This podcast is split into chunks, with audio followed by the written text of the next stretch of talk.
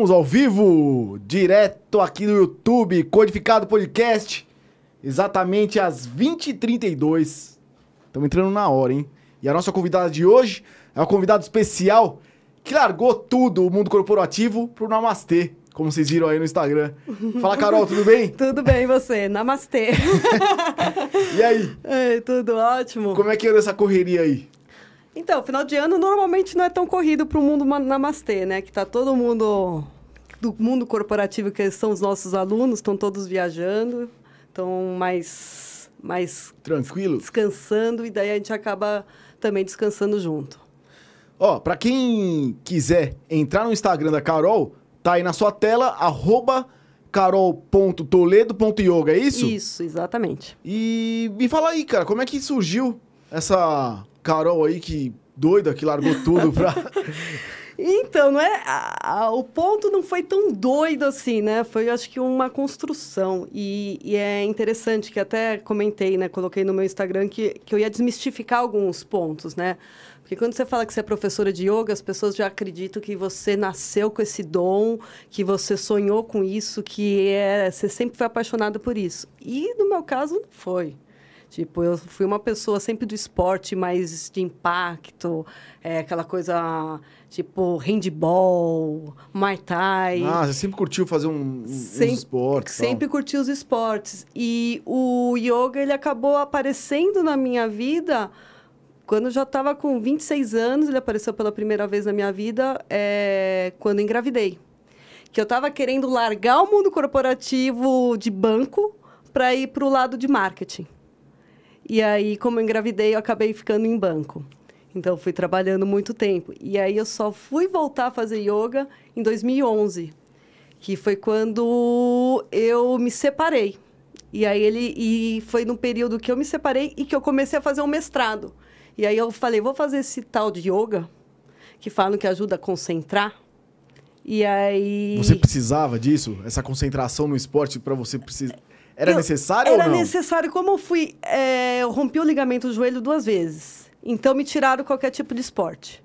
Aí o que eu podia fazer? Musculação. Falei assim, nossa, musculação é muito chato. Pra mim, assim, daí eu tinha que competir comigo mesmo. E o yoga é totalmente o contrário de uma competição. Então você vai direto em você, focar em você. E eu, uma pessoa extrema. Sabe que todo mundo fala, ah, yoga não é pra mim, eu sou muito agitada? Eu sou essa pessoa.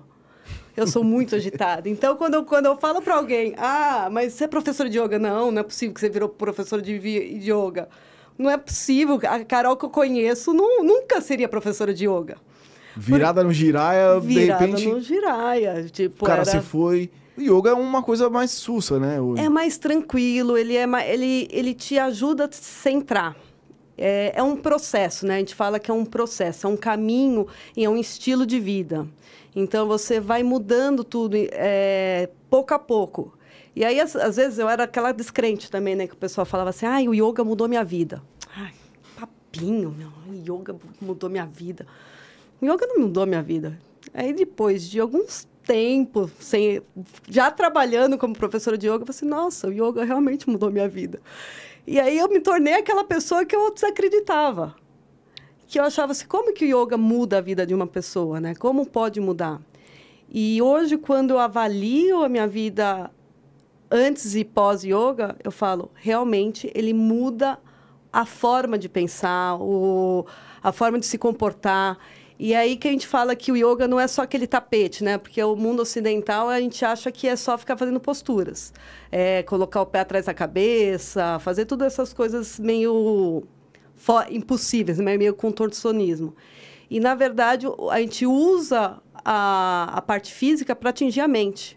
E aí você muda todo o seu pensamento. E foi aí que começou. Por que não ser professora de yoga? E aí eu fui trilhando dentro do trabalho corporativo um caminho para ir para isso. Você começou lá atrás como aluna, começou como a te aluna. fazer tão bem.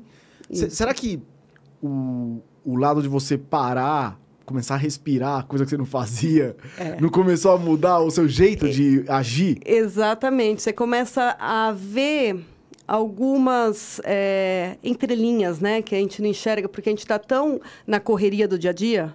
Então você está lá no corre o tempo inteiro fazendo tudo porque você tem que entregar, tem que entregar, tem que entregar e você não olha. Quando perguntar o que você gosta de fazer, você não sabe nem falar o que você gosta de fazer. Quero Quem... descansar. É, quero descansar. É, eu gosto de tomar uma cerveja, eu gosto de ir para o bar.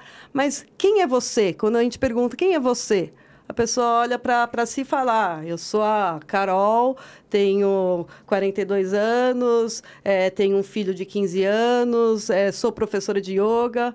E aí você fala: tá, mas quem é você na, na, na, na realidade? Como que você é? Ninguém sabe dizer, ninguém consegue. Porque você está sempre entregando papéis para as pessoas. Você está se categorizando em vários, vários caixinhas, né? A gente tem que estar dentro de uma caixinha para fazer parte de um todo. E isso que, que é muito contraditório com o que eu trabalhei a vida inteira, porque eu trabalhava com segmentação de cliente, trabalhava com você é, observar os clusters e, e vender para esses clientes. Então, quando você vai para o yoga e você está tentando dizer que você é parte de um todo e suas ações interferem no todo, você deixa de ser uma caixinha, né? Você, de, você se torna um todo. E aí você muda. É, e, lá, um e lá atrás você já estava pensando já, porque essa loucura do seu trabalho, você já não estava aguentando mais, né? Indiretamente. Porque por isso você foi atrás do yoga, não foi isso ou não? Eu fui atrás do yoga porque eu precisava focar para fazer um mestrado em comportamento do cliente em administração. Ainda no foco no que você estava trabalhando. No foco, no foco no que eu estava trabalhando e como um plano B de ser professora de marketing universitária. E daí, durante o mestrado, eu fiz uma matéria que chamava macromarketing. Foi a que deu um clique. Falei assim, o que, que eu estou fazendo? Espera aí, a gente vive numa sociedade que você fica... É, a mídia te coloca problema o tempo inteiro. Depois vem a propaganda e te fala: para você ser feliz, você precisa comprar alguma coisa. E aí você fala assim: então eu, tô dentro, eu tô estudando para fazer exatamente isso, de criar a infelicidade na pessoa para trazer uma, uma, uma felicidade momentânea. Que é o, o que a gente fala, né? O marketing é criar demanda onde você não precisa de nada. Uhum. Então, assim, eu, eu tenho uma, uma. Como é que fala? uma, um background todinho de marketing. Então, assim, meu pai é professor de marketing, então eu cresci ouvindo sobre marketing. Mas isso não me fez uma pessoa extremamente consumista, o que é interessante. Eu sou, sou consumista, como, como tô muita gente, mas bem menos que a maioria. Mas será que não, não foi por isso que você começou a entender o mundo? Você falou, já, isso não preciso, é. porque estão me vendendo, estão fazendo eu comprar. É. E, não é isso? É, e eu uso muito disso até nas minhas aulas, porque é, eu tenho alunas que às vezes eu chego e falo para elas e falo assim, porque no, na, na aula eu gosto de trazer a vida real para ela entender como é que ela usa o yoga naquele momento, a filosofia do yoga, né? Porque quando a gente vai na filosofia, é muito mais abrangente do que as posturas. E aí, exatamente, quando eu vou comprar alguma coisa, eu compro porque eu quero, porque eu preciso ou porque eu mereço. Então, você tem que tem que fazer essas três perguntas antes de comprar. E, e, eu sempre fui daquelas que, tipo, ah, eu vou numa loja, olhei alguma coisa, a, a, vendedora quer vender porque você quer vender no imediato. É assim que as pessoas compram. Eu dava uma volta no shopping, ah, mas é a última, a última peça. Tá bom, se não tiver aqui é porque não era para eu comprar. É o tempo de eu dar a volta e pensar: realmente eu preciso? Eu vou usar? Como é que eu vou usar? Então, esse tipo de coisa eu já tinha na minha mente, mas ao mesmo tempo eu trabalhava para vender as coisas. E, e, no mestrado eu consegui enxergar isso, eu consegui ver assim: poxa, não sei se eu quero fazer isso. Eu quero trazer para as pessoas que a felicidade está dentro nelas. E quando a gente faz o yoga, quando a gente é, dá aula do yoga, a gente tenta trazer exatamente isso. Tenta se enxergar, tenta ver o que, quem é você, o que você realmente precisa. Quais são as suas necessidades? entender um pouquinho da filosofia na vida também fora do, do tatame? Sim, fora do, do, do, do tapetinho. Do tapetinho. o tapetinho, o match, é, fora do, do tapetinho. Porque a, eu descrevo, a, quando a gente chega um aluno, a gente consegue descrever o aluno pela, pelo corpo dele, pela rigidez dele. Aonde que está a rigidez dele, você sabe como é que ele lida com a vida. Hoje em dia a gente pega muita gente com problema no ombro, pescoço, porque quer carregar o mundo. Então aquela o burnout, né, que está agora uhum. saindo bastante. Então você vai ver são pessoas que estão tudo com o ombro e pescoço enrijecido. De, dessa tensão de achar, de tipo, é, eu preciso fazer, eu tenho que fazer. É, o tempo inteiro, essa pressão, a, a, pressão própria, né? De você sempre se acha incapaz de estar tá fazendo e sempre está devendo. E aí, o, no yoga, a gente tenta trabalhar isso. O quanto que você consegue respirar para tirar essa carga de você, para liberar esse espaço. Mas é uma carga meio que o mundo coloca para você, né? O mundo coloca para gente. E, e é, até, até eu voltei a estudar novamente, né? Que eu comecei a fazer agora uma outra faculdade. É, e na hora que eu, eu até refiz, né? Estou fazendo ciências sociais de novo. E quando eu li a respeito do. Eu gostei bastante, é de um é, escritor coreano, não vou lembrar o nome, que ele fala da teoria do cansaço. E a teoria do cansaço é exatamente isso. Na hora que você coloca a pessoa para ser o próprio. o que próprio vai dar chibatada em, em si mesmo, porque você está numa cultura do you can do it. Então eu posso fazer. Olha aquela pessoa está fazendo, por que, que eu não posso fazer? Eu também posso. É só eu então você está o tempo inteiro se cobrando, você, putz, agora eu fiquei aqui vendo Netflix. Eu deveria estar tá estudando. Eu deveria estar tá treinando, eu deveria estar tá, é, produzindo. Então você se auto se cobra porque os outros estão fazendo. Você está perdendo tempo. Então, isso vai, vai criando essa, essa, esse momento das pessoas serem mais pesadas, mais rígidas com ela. E aí, quando a gente vem com o yoga e a gente vai criando essa flexibilidade, ela vai trazendo essa flexibilidade na mente. Então, se permitindo respirar, se permitindo ter um tempo para si. Se permi e um dos principais é, do, do, do, início assim do, do yoga que a gente fala que o yoga tem oito partes e um deles é o yamas a gente tem a primeiro yama, yama que é tipo é, a forma de você lidar com a vida, que a gente fala que é o ahimsa, né? Que é a não violência. Então, a gente, quando a gente parte da não violência, não é a, a não violência com os outros só, a violência consigo mesmo.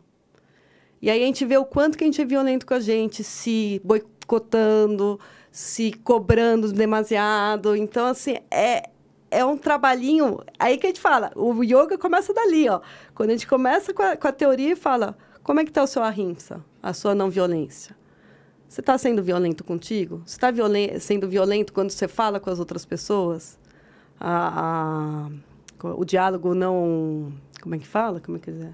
Estão falando assim, é, sem violência, né? Ou você dialogando sem confrontar a pessoa, sem se confrontar, sem se, se maltratar. Então, é, a gente traz esse, o yoga nesse ponto. Quando a gente começa a trazer essa filosofia no tapete, falando não se viole, não, não se machuque. Não vai além do limite, porque você está olhando o coleguinha do lado e ele está com o pé já na cabeça. Você não precisa colocar o pé na cabeça hoje. Vai no seu limite. Encontra onde, que, a, a, onde é o seu caminho de você ir ganhando espaço no seu corpo. Não seja violento com você. Em que momento lá atrás que você viu que você precisava é, qual é o nome que você falou? O Arrinça. O Arrinça. Que você eu acho que encontrou. Acho que o tempo inteiro, né? É, recentemente eu percebi é, que eu ainda continuo sendo violenta às vezes comigo. Eu sou uma pessoa que é, eu fiz uma prova agora de certificação do, do yoga e numa dos feedbacks a, professora ela chegou e falou assim: Você viu que você subiu de uma forma na postura que isso pode te machucar? Eu não, não, tinha, me perce... não tinha percebido isso em mim. E eu gravei a minha prática para ver o que, que eu fazia e, e, eles, e na prova tem até a parte de ensinar. Então eu fazia uma coisa e falava outra. Mostra, falava assim: ó, o aluno vira para o lado direito e levanta. E eu levantei direto. Então, às vezes, você tem mais preocupação com o outro do que consigo mesmo. Então, você está sendo violento contigo e, e trazendo a não violência para o outro, mas você tem que ser também não violento com, com você mesmo. Que é um jeito também que você está se cobrando, né? É, você está... Você está se cobrando porque você falou, eu tenho que te dar um, dar um melhor pro, pro meu aluno. É. E você não está se vendo ao ponto de falar, pô, cara, e eu mesmo estou fazendo, né? É. É, acredito nisso, assim, né? É, por isso que a gente fala, professor é importante porque ele te dá esse, esse caminho. Ele vai te dar um feedback e ele vai te direcionar. É, olha o que você está fazendo e você não percebeu. Porque a gente não percebe, a gente, a gente é repetição de padrão, repetição de... A gente está o tempo inteiro repetindo padrões que a gente faz diariamente. E quando a gente vai para uma aula de yoga, a gente está re repetindo várias vezes como você sair de um padrão no, no seu corpo. Então, como você sai de um padrão do corpo, você vai aprender a sair do, do padrão mental. Então, é essa é a analogia que a gente fala, que o tapete te ajuda a sair da, da, da sala de aula com uma mente diferente, se observando mais. Qual, qual o ponto que toca primeiro? Você precisa estar tá mais com a mente tranquila ou com o corpo tranquilo no yoga? Você precisa de meditar primeiro antes de começar a fazer uma, uma, uma prática de yoga? Não. É... O que a gente. Quando a gente vai para as escalas, né? Vamos dizer assim, a gente vai em yamas, niyamas, asanas. Os asanas são as posturas. E a gente tem o para, é, pranayamas, que são os exercícios de respirações. Aí eu tenho o pratyahara, que é o foco. É, o dharana, que é a concentração. E aí você parte para Diana, que é a meditação. Então ele está no sétimo. No sétimo é, passo é a meditação, para daí você chegar no seu, no seu samadhi, que é o nirvana, né? É, o, é a iluminação. É, então, para que, que você faz o asana? O asana ele é feito para você aprender a se concentrar dentro do movimento, ele aprender a você respirar no movimento, a criar um corpo com, uma, com um condicionamento e uma estrutura que você consiga manter bastante tempo para meditar. Porque não adianta nada você sentar e sentir desconfortável e você não vai conseguir focar, não vai conseguir respirar, não vai conseguir chegar a lugar algum. Você só vai estar lá parado é, pensando quanto tempo ainda falta para terminar a sua meditação. É que deve muita, muita gente deve desistir aí, né? É. Que hum. chega e, e vê todo mundo fazendo alguma. aplicando algumas né? Tipo, o yoga eu, eu, nunca fiz assim, mas uhum. eu ve, o que eu vejo é umas, uma coisa bastante alongamento, né? Sim. Umas posturas que bem difíceis, né? Sim. Claro, precisa de treino, né? Para tudo na vida precisa de treino. Tudo. A pessoa acha que vai chegar no primeiro dia colocar o fazer aquela postura da, da outra menina que tá lá super bonita, né? É. Fazendo aquela coisa, você fala, nossa. Aí chega não faz, ah, não é pra mim. Não, não é existe, é né? É, normalmente fala, não é pra mim. É exatamente porque você tem uma dificuldade que é para você. Sim, sim. Porque, assim, é, o aluno rígido é muito mais fácil de trabalhar do que o aluno flexível. Então, chega alguém que é, vamos supor, de uma ginástica olímpica, ou que fez balé a vida inteira. Chega na aula de yoga, é muito mais difícil lidar com essa pessoa do que lidar com uma pessoa rígida. Porque essa pessoa que é muito flexível, ela é flexível na vida também. Então, ela não sabe o limite dela. Ela hum. vai além. Então, quando você começa a dar limite, ela não sabe ligar, é, é, observar esses movimentos no corpo dela e, e pôr esses limites. Normalmente são pessoas que, tipo, difícil falar um não para outra pessoa.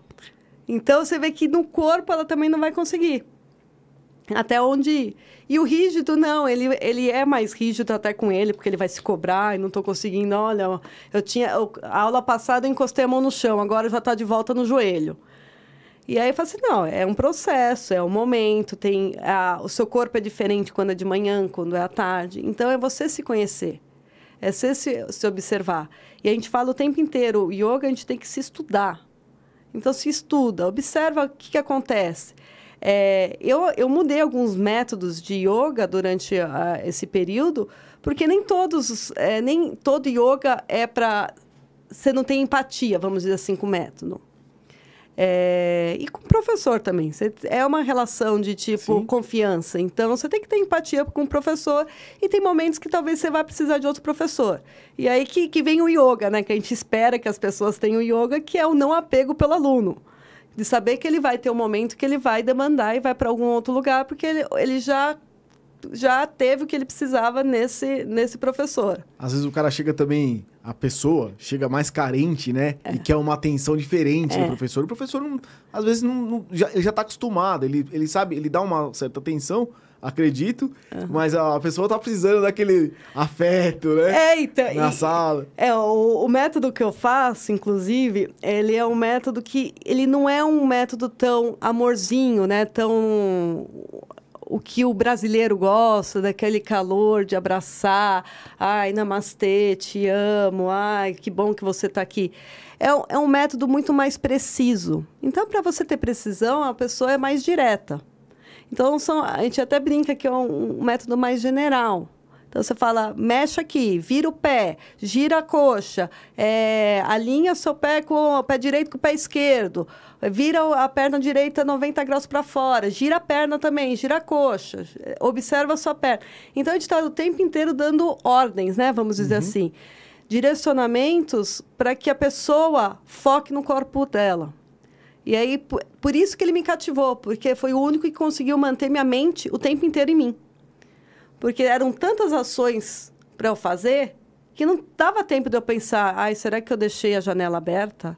Será que a minha reunião das quatro horas eu, eu terminei aquela apresentação? Então não dava tempo de você pensar. E aí realmente eu entendi o que, que é essa concentração e essa observação em você. E o mais lindo é você perder a, a aquela necessidade de conseguir para ontem.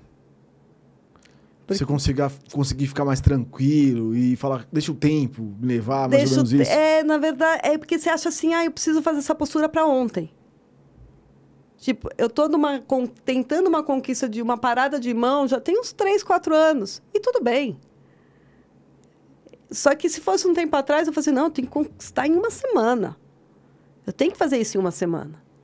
E aí você aprende a dar o tempo para você, para você se entender, para você se estudar.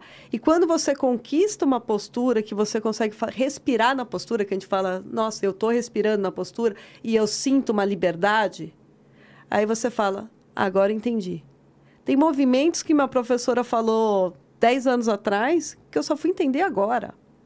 E aí você fala, nossa, então eu perdi aquela ansiedade de tipo, tem que, tem que entender tudo agora que a gente quer compreender todas as informações. E para a professora também, é, quanto mais ela for light, né, no caso, uhum. ela passa isso para o aluno também, sim, né? Ela, sim. Eu acho que transparece um pouquinho do, do, do, do, aluno tá lá fazendo um movimento e ele sentir que o professor está acelerando, né? Uhum. E aquilo passa para ele e fala, pô, cara, né? Acredito que existe uma alimentação no yoga específica Acaba-se que, que a grande maioria se torna vegetariano. É, uma, é um, algo gradativo. Eu já era. Eu parei de comer carne com 17 anos. Quando eu come, comecei realmente a praticar o yoga em 2011, aí eu parei a carne branca. Porque eu não via, eu não, já não fazia sentido para mim comer a carne branca. Hum, e eu queria parar muito antes, só que a sociedade. Eu tô nessa aí. A sociedade fica lá, em cima. Você não vai comer, você não vai fazer isso. Ah, você não come a, a, a vaca, mas vai comer o franguinho. E que não sei o quê. E eu não queria comer, e ao mesmo tempo, falei assim, o que, que você vai comer? E em 97, quando eu parei, não tinha informação. A primeira vez eu parei tudo. Não tinha informação. Eu comia arroz e feijão e falei assim, ah, arroz e feijão, arroz e feijão. Aí, em 2011, quando eu parei o, o frango, já comecei a, a, ver outro mundo. Aí eu percebi que tem um lado do, do buffet que tem salada, tem um monte de verdura, uhum. que tem uns 30 tipos ali. Uhum. Que você pode comer tudo. E ali a carne são seis tipos.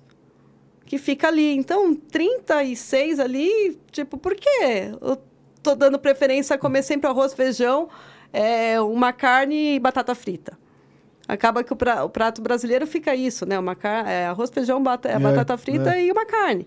E aí, quando você se torna vegetariano, você come 30 tipos de saladas, o arroz e o feijão. continua o arroz e feijão, porque o arroz e feijão é vegano, né? Vamos dizer E, assim. e você, e você não come nem peixe mais? Nem peixe. Hoje eu parei o, também ó, os derivados de leite e o de ovo, então eu tô vegana. Ah, você tá vegana. Tô vegana. Caramba.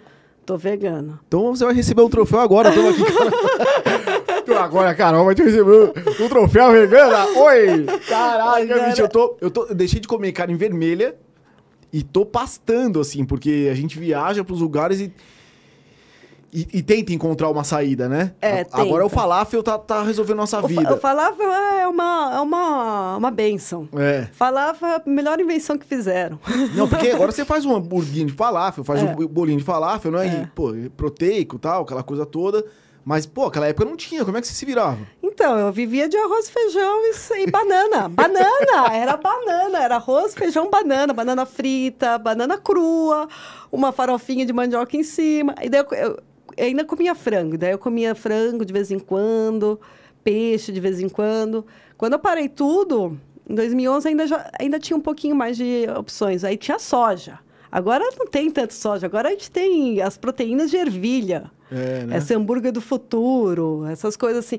E aí vem as pessoas, né? É, mas você come, não come carne, mas quer comer uma coisa que imita carne?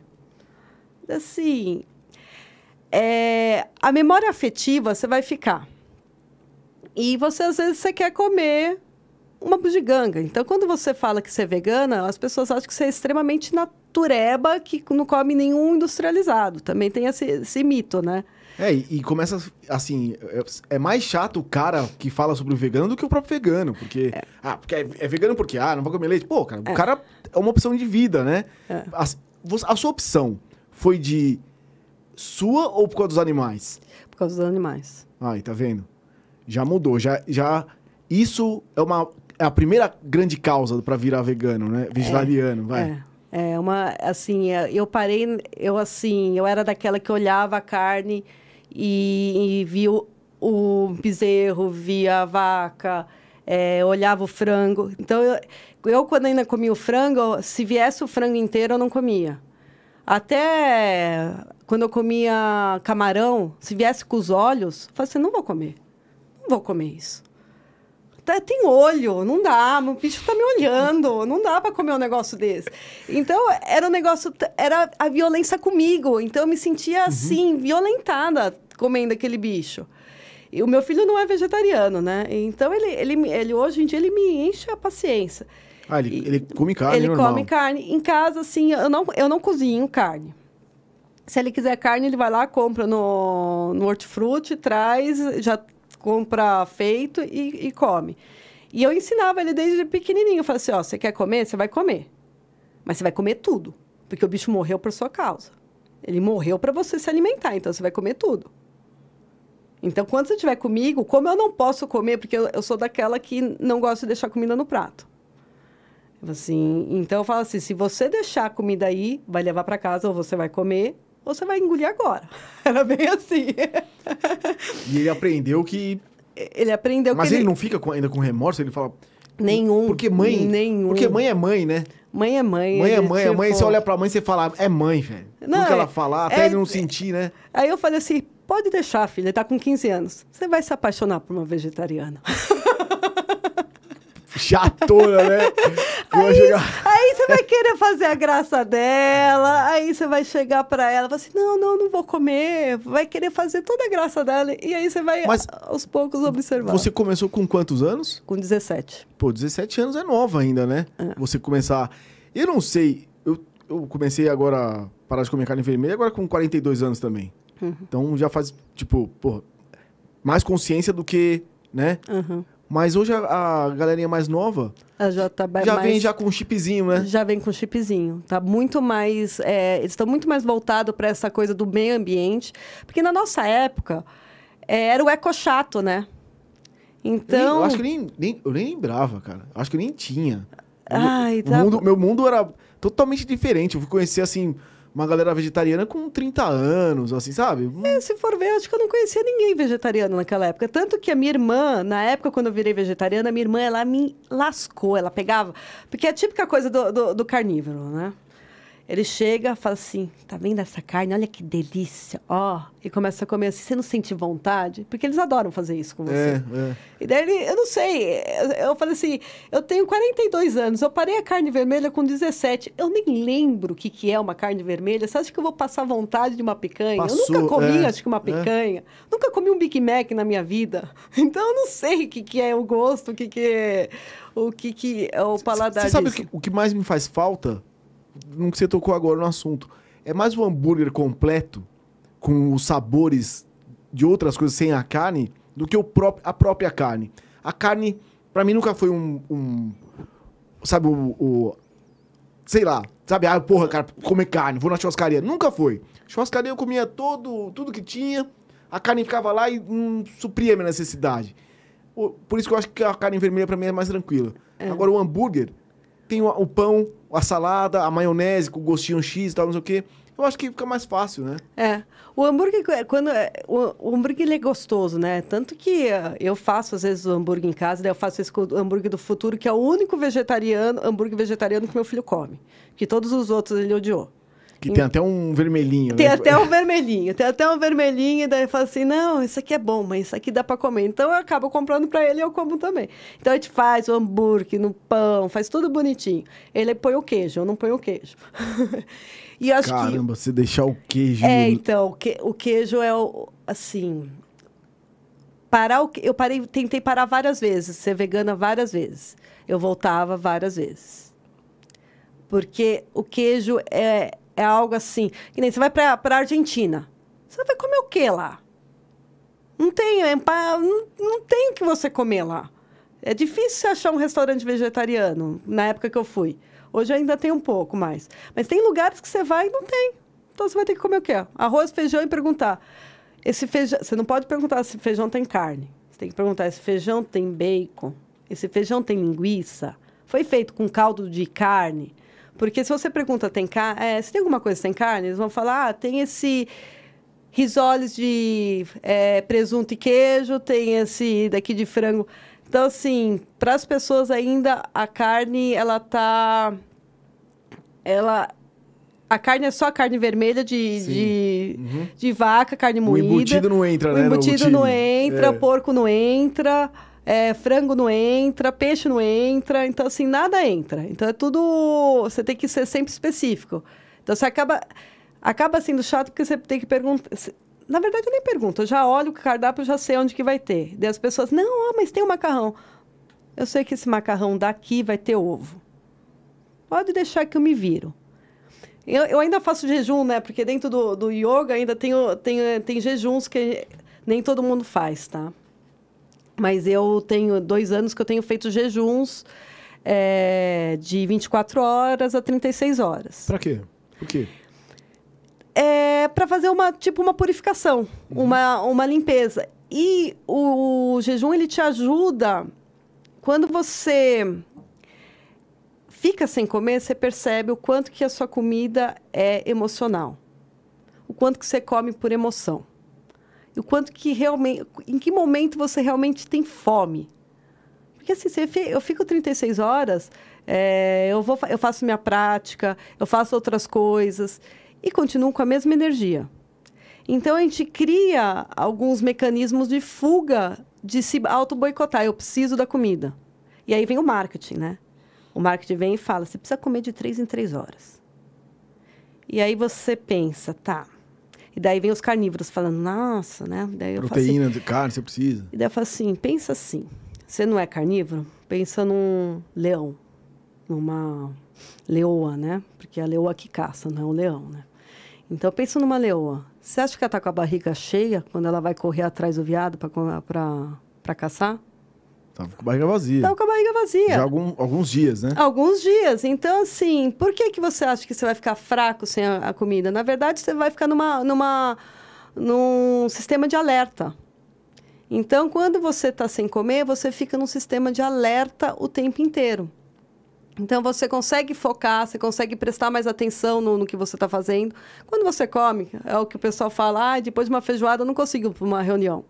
Por quê? Todo, toda essa energia está no sistema de, de, digestão, Digestivo, é, é. digestivo. Então, não faz muito sentido você se empanturrar de comida o tempo inteiro, porque isso dentro do yoga a gente fala de um estado tamásico. Então você cria um peso que cria uma inércia no seu corpo.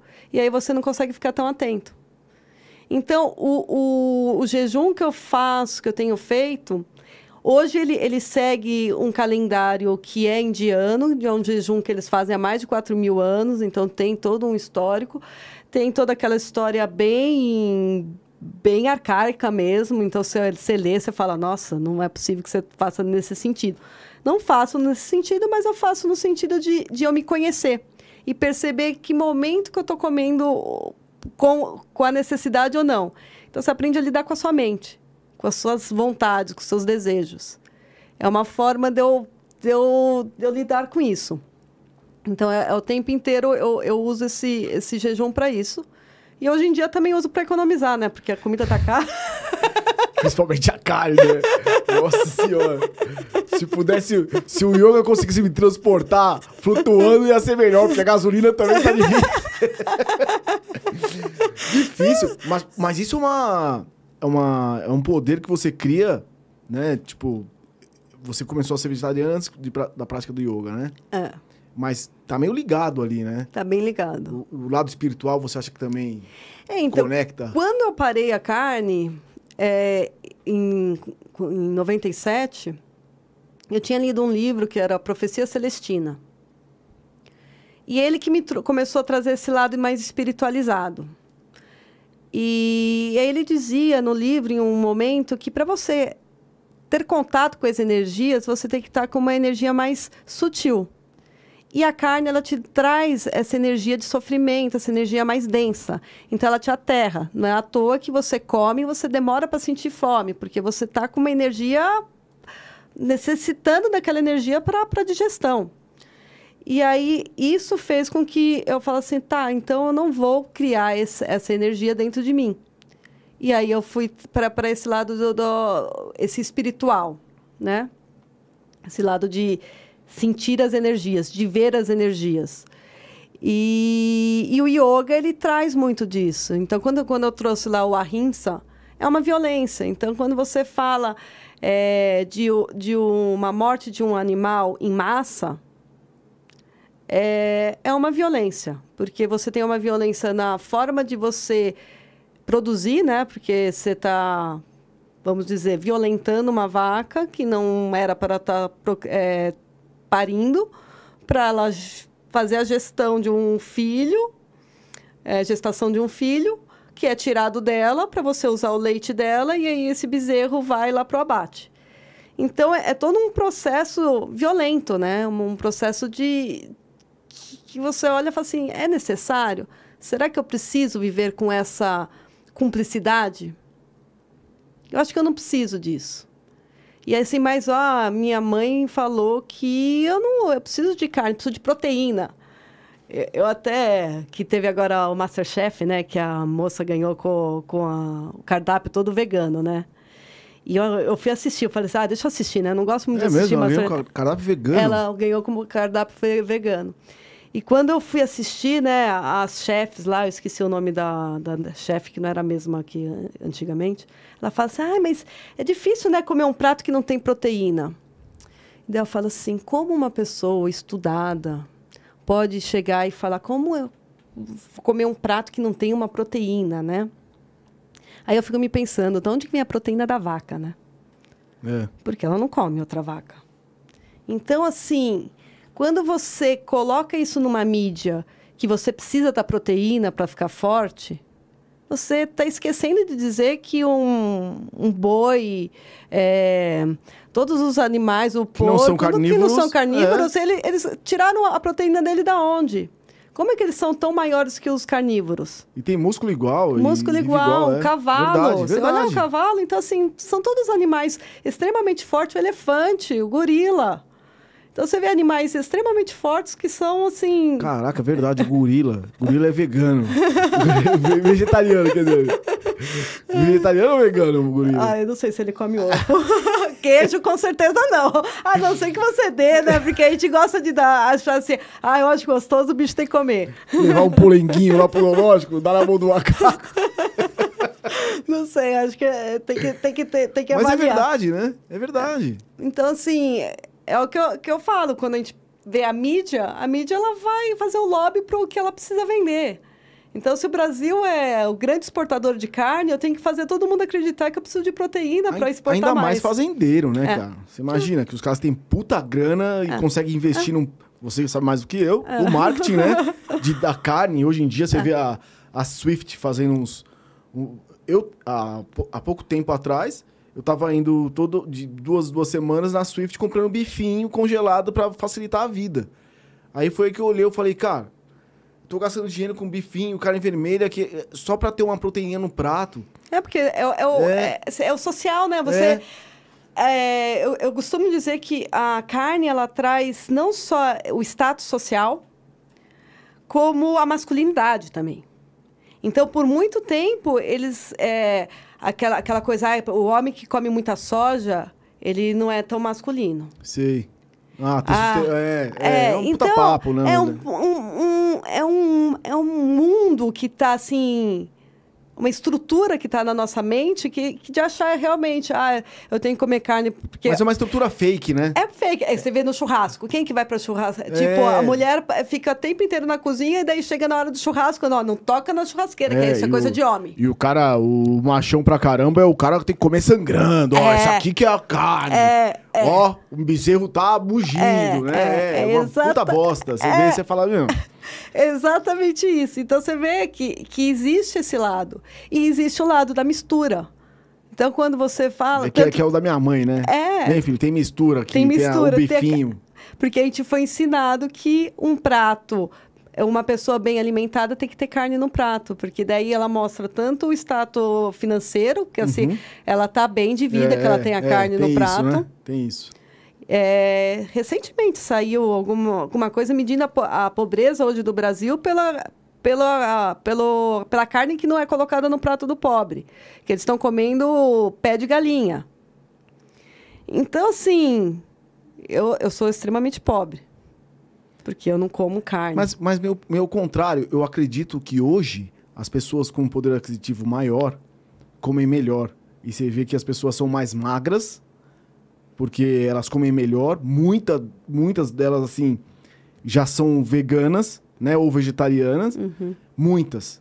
E você- pode até ver que, tipo, o restaurante vegetariano ou vegano, ele é muito mais caro que os outros, né? É, ele Por- gourmetizou. É. Gourmetizou pra caramba. Gourmetizou, mas assim, o cara que vai é um cara que tem uma grana, né? Sim. E você encontra, tipo, vai, é óbvio. Tem, chegar tem, num, tem. Chegar num por quilo, é só você, é, você fala, meu, por quilo, você passa a carne lá, cara, tem 300 mil salada, tem... Não, tem, tem restaurante que fala com carne é tanto, sem carne é tanto.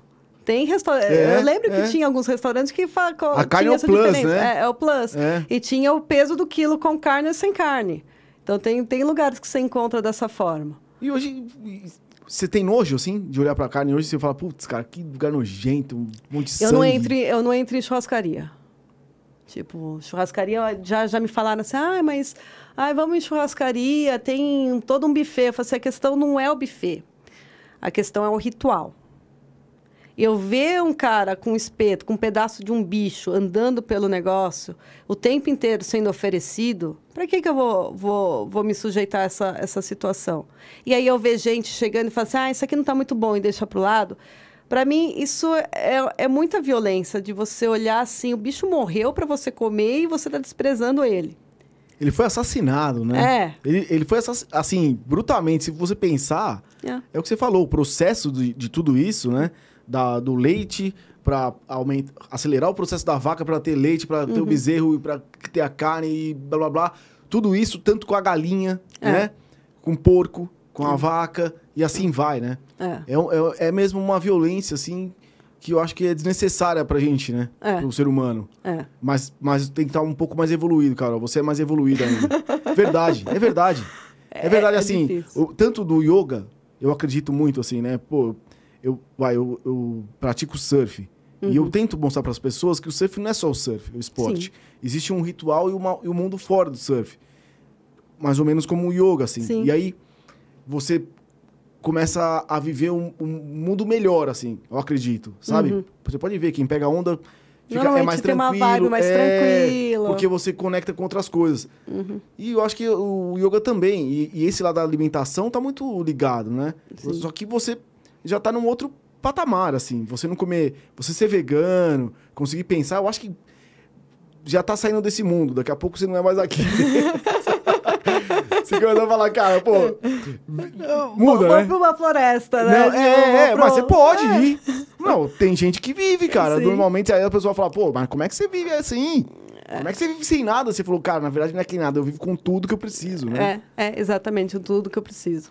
E, e esse mundo, é, a diferença se sentiu saindo do, do mundo corporativo pra, pra esse mundo namastê? É, então, Você quando sente você... falta? Às vezes você sente falta do- da. A, ma- a maioria dos meus melhores amigos estão ali, né? Eu- tudo veio do corporativo. Então, tem, eu tenho uma, um, um network, vamos dizer assim, muito legal.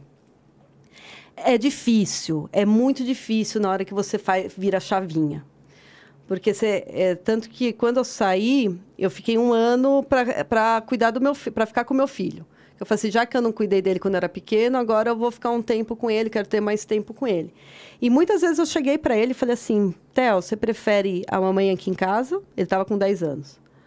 Ou você prefere a ma- a mamãe ganhando mais dinheiro para poder fazer outras coisas? Não, eu quero você aqui em casa. Assim tá ótimo. Então, a gente acaba achando que o filho precisa de muito mais do que ele realmente precisa. Então, você quer dar tudo para ele. Na verdade, você está comprando o seu filho, né? Porque você fala assim, Sim. já que eu não posso estar com ele o tempo inteiro, então eu vou fazer um agrado para ele. Vou dar tal coisa. E, e tudo na vida a gente faz isso, E né? trazer ele pra você, né? É, e tudo na vida a gente faz isso, porque a gente é criado dessa forma. Tipo, se você comer tudo, você ganha sobremesa. Jogo de interesse, né? Se você for um bom menino a vida, a- o dia, o ano inteiro, você ganha o presente do Papai Noel. Então, o tempo inteiro você está estimulando a pessoa que ela merece porque ela foi uma boa criança. Você merece se dar aquele televisão de 75 polegadas, 8K, porque você trabalhou o, o ano inteiro e você merece isso. Então, desde pequeno você cria, a gente acaba criando nossos filhos dessa forma. Então ele merece, ele precisa, ele, ele se comportou, ele tirou boas notas, vai, vou dar um, um, um presente para ele. Ah, eu estive ausente, eu vou te dar um presente. Ah, pensei em você, compro, compro um presente. E aí quando você vê, na verdade, ele quer simplesmente que você esteja do lado. E não precisa estar do lado, abraçando, beijando. É do, tá do lado dele saber que ele vai sair do, do quarto e vai ver a mãe ali. Vai ter alguém ali para A presença dela, a né? presença da pessoa. Porque assim, meu filho não é de agarrar, não é de abraçar, assim, a gente não é muito de de amorzinho, né? A gente não tem aquele perfil brasileiro de tipo abraços, toques etc. E de falar eu te amo o tempo inteiro. A gente trabalha muito mais, a gente vive mais pela ação, né? Então ele sabe que ele pode contar comigo e eu sei que eu posso contar com ele. Então se eu chego e falo alguma coisa, ele vai estar lá e, e a gente tem uma relação de amizade muito grande. E, e, e é, eu, eu volto nesse assunto do, do brasileiro, porque quando a gente vai no, no próprio yoga, as pessoas querem só amor. Então, se você fala um pouquinho duro, no sentido de tipo, ajusta essa postura, as pessoas às vezes se sentem é, maltratada. E, e eu, eu faço ainda um, um parêntese, porque co- com a pandemia, que todo mundo parou de se abraçar e se beijar, eu percebi muita gente que falava assim: ah, meu sonho é morar na Europa, meu sonho é morar nos Estados Unidos. Ah, eu queria lá porque eles são melhores, eles não sei o quê. E são pessoas que, ai, agora eu sinto falta de abraçar. Assim, você já parou para pensar se você fosse morar nos Estados Unidos ou na Europa, você não ia ter abraço de ninguém? Calor de ninguém? É, não, não existe. Não Ainda mais existe. brasileiro. Você ser É. um latino de merda. É. É. E aí você fala assim, você vê como, como as coisas são meio incoerentes, in- incongruentes, assim, daí você fala, poxa.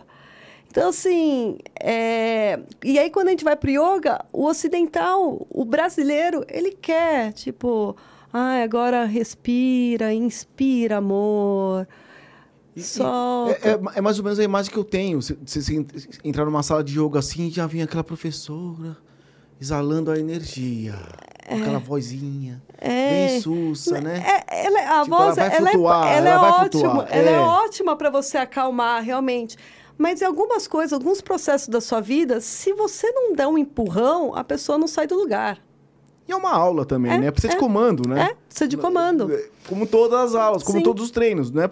Sim. Não é porque é yoga que você não precisa de um comando também. Sim. Eu imagino, eu não sei se você trabalha com isso também, mas às vezes eu vou, tipo, correr no Ibira, aí eu vejo uma galera treinando o acro yoga, né?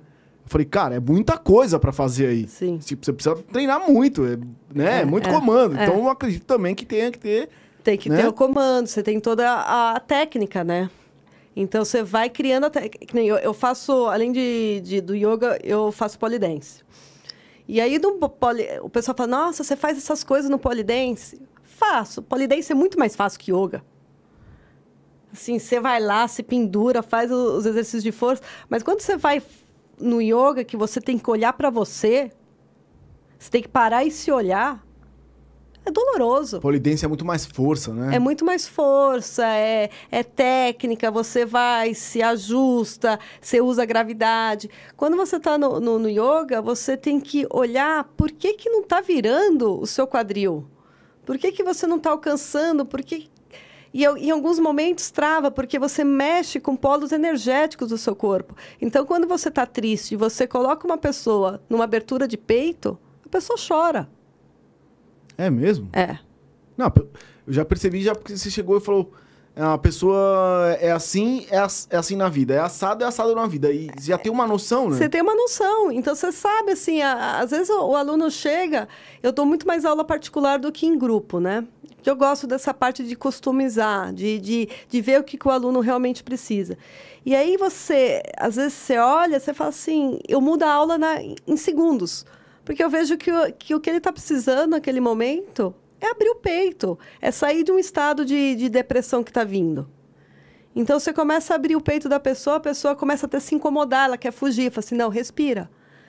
Porque você, no momento que você está no momento de, de incômodo, você tem que aprender a respirar.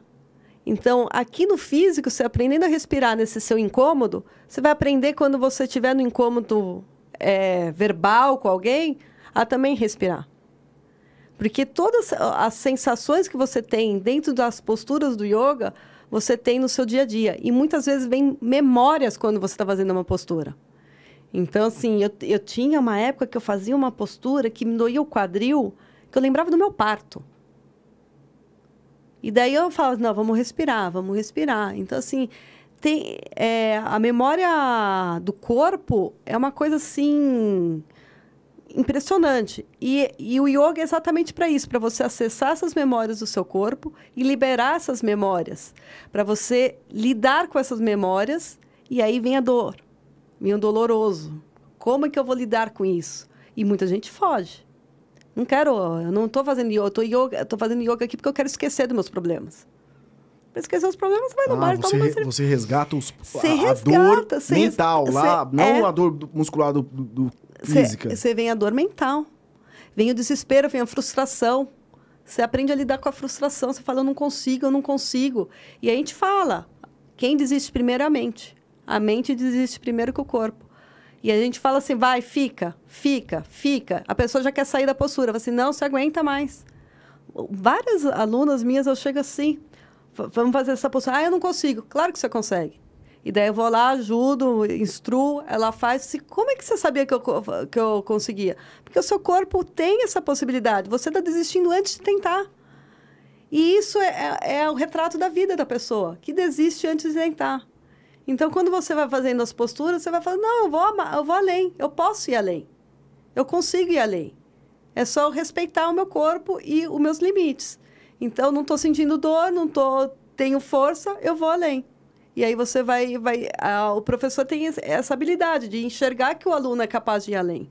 E ele dá essa força. A gente até brinca que é o tapas, né? Que a palavra em sânscrito é tapas, que é essa energia. Então, você dá os, os tapas para que ela, que ela consiga fazer essa, essa postura. E você E sabe além. também que tem um tempo, né? É. Que, tem uns que levam menos, outros que levam eternidade, mas É. tem, né? Depende de cada pessoa. Carol, você chegou é, pela yoga, você chegou a dar um passo atrás, assim, da, na vida de algumas coisas? Você tirou um pouco o pé? Por exemplo, um, exemplo, tecnologia, é, algumas coisas que você falava, cara, não preciso disso na minha vida tal. Exemplo. Se alguma coisa você falou, cara, eu voltei para trás ou não? Você, tá TV aberta, por exemplo, não vejo mais. É... Eu, eu sempre fui uma pessoa de planejamento. Então, assim, metódica. Quando, quando eu falei que eu, foi um, um processo para eu sair, foi um processo que eu fiz uma planilha para ver o quanto que eu precisava juntar no mundo corporativo para conseguir ter, uma estabilidade financeira para que eu pudesse mudar de carreira sem me abalar muito. Então, era assim, todos os gastos. Então, assim, comprei um chiclete, eu colocava, comprei um chiclete. Então, minha, minha educação financeira é muito forte, porque eu fiz o marketing mais voltado com finanças. Então, eu, eu, eu tive esse, esse toque, esse transtorno obsessivo compulsivo de anotar tudo. Tanto que eu tenho, ainda tenho esse pouco desse transtorno, porque eu tenho a quantidade de aulas que eu dei até hoje. Então, eu, te, eu sei quantas horas de aula eu já dei por exemplo. Caramba. Porque eu tenho minha planilha para ver ó, de check-in de, de, de, aluno, para quantos alunos vieram, para fazer todo o sistema de pagamento. Porque você eu não vou deixar de ser uma administradora. Sim. Eu sou professora de yoga, mas continuo administradora. Mas dando aula particular, você é, precisa, né? É. Então, assim, é, eu tinha esse controle muito preciso e era diário. Hoje eu já consigo ficar uns três meses sem olhar. Eu olho assim uma vez por semana, mas assim, bem de cima. Eu não me prendo tanto nessa coisa do. do... Preciso economizar centavos. Eu sou extremamente muquerana. Confesso. Eu sou. Eu sou... Olha lá, olha lá. eu sou daquelas bem. Tipo. Mas, de certa forma, um desapego também. É, que nem carro. É, se roubar, roubou. Tem seguro. Pago seguro para isso. Não vou ficar me doendo porque roubou. Então, assim. Não põe no estacionamento, não vai gastar dinheiro. Não, não pá, não coloca estacionamento. Eu, eu caminho, eu faço meu filho, eu falo assim: ah, a gente vai no shopping, não vou pagar 25 reais para ficar lá 15 minutos. Tá assistindo muito Natal Arcuri, né? Nossa, tá, tá, o bipop tá intenso em casa, né? Nossa, não, mas antes disso eu já era muito. já era muito. Ah, já era antes. Não, e, ainda eu criei meu filho dessa forma, né? O, melhor, o melhor presente do meu filho. Assim, eu dei o dinheiro para ele, falei assim, vai lá no, na padaria, você compra um pão na chapa, come um pão na chapa que eu vou fazer outro negócio. Daí ele chegou, ó oh, mãe, eu desisti de comprar o pão na chapa. Porque o pão na chapa custa uns quatro reais. Com quatro reais eu comprei quatro pãezinhos. E aí eu, o pão na chapa, normalmente da padaria, não fica tão bom quanto o meu. E eu tenho a, pa, a panela em casa, então, ó, com quatro reais eu estou levando quatro pães, eu vou fazer o pão, na, o pão na chapa em casa. Em vez de comer um, vou comer quatro. Feito por mim, que vai estar tá melhor. Pessoal, que lindo. Já aprendeu o que é custo-benefício? Caramba. E até hoje ele é assim? ele é. É? Ele é. Isso precisa, né? Isso precisa de, desde cedo ter isso, né? É, eu ensinei ele a cuidar bem dos, dos brinquedos dele, pôr para vender os brinquedos dele quando ele não vai querer mais. Ele comprou o computador dele vendendo os brinquedos que ele não brincava mais. Então, eu fui trazendo essa ideia de, tipo, tudo que você usa, você trata a coisa bem, porque ela tem um poder de, de, de troca depois e você tem vai lá. Custo, né? Tem o custo. Então, se você cuidou bem das suas coisas, você uhum. vende e você usa isso para comprar alguma outra coisa. Então, o tempo inteiro você vai trocando. Então, isso que. Ixi, acho que tá. O meu Não, pode, pode, pode ficar tranquilo aí. É, e. Então, você tem o. O, eu ensinei ele essa, essa forma de poupar, vamos dizer, bem, bem cure mesmo. e, e eu sempre fui assim. Então, por isso que eu tinha planilha. Eu falava assim: ah, eu vou sair do trabalho quando os rendimentos do meu, dos meus investimentos estiverem dando exatamente o que eu ganho de, de salário. Então, ali eu posso sair, porque agora daí eu, eu começo a dar aula, não sei como é que vai ser. O mundo de dar aula é bem ser, ser um porque acaba sendo personal yoga, Sim. né? Uhum. Ele é bem difícil, né? Quando você começa, porque você cai bem a, o, o, seu os seus in incomes, né? Os, o, o seu faturamento. E, ao mesmo tempo, você não sabe quanto tempo o seu aluno vai ficar com você. E aí, chega final de ano, todos os professores de yoga já sabem que, tipo, ó, vou Putz. perder... Tipo, fevereiro volta. Mas não tem um, um esquema, tipo, um pacote que você tem que falar, tipo, é igual a escola aqui, filho. Você paga todo mês, mas você, Mas nem todo mundo está disposto a isso. na hora que você vai vender, É, na hora que você vai vender, quando você coloca no preço um pouco a mais, porque você sabe que vai acontecer isso, as pessoas ainda não estão preparadas, elas não entendem isso. É, é, é ok isso, porque assim, você só entende também quando você está no problema. É, então, na hora que você vê, pô, quando teve a pandemia, que todo mundo, ah, vamos continuar pagando as, as suas, as suas faxineiras, as, as empregadas, né, assistentes do lar, e não sei o quê, porque elas dependem disso. O pessoal teve essa, essa mentalidade, mas também você não consegue sustentar por muito tempo, manter esse, esse, esse funcionário. E a mesma coisa é o professor de yoga, o personal. Sim, sim. Então, você chega um momento que a pessoa fala, ok, deixa. E aí, vamos supor, cancela uma aula, e daí quer repor aquela aula, só que cancelou em cima da hora. E às vezes você tem um, um aluno que você está num horário nobre, né? Porque tem aquele horário, tipo, 7 horas da manhã, 7 horas da noite, são os horários mais disputados. E a pessoa falta e ainda quer repor. No mesmo horário, no outro dia. Só que não é, não, não é fácil isso. E, e isso é é uma consciência que as pessoas ainda não têm, da, da dificuldade que é você, quando alguém cancela a aula em cima da hora, por exemplo. E daí você fala que vai cobrar, a pessoa se acha, acha ruim. Poxa, mas eu não fiz a aula.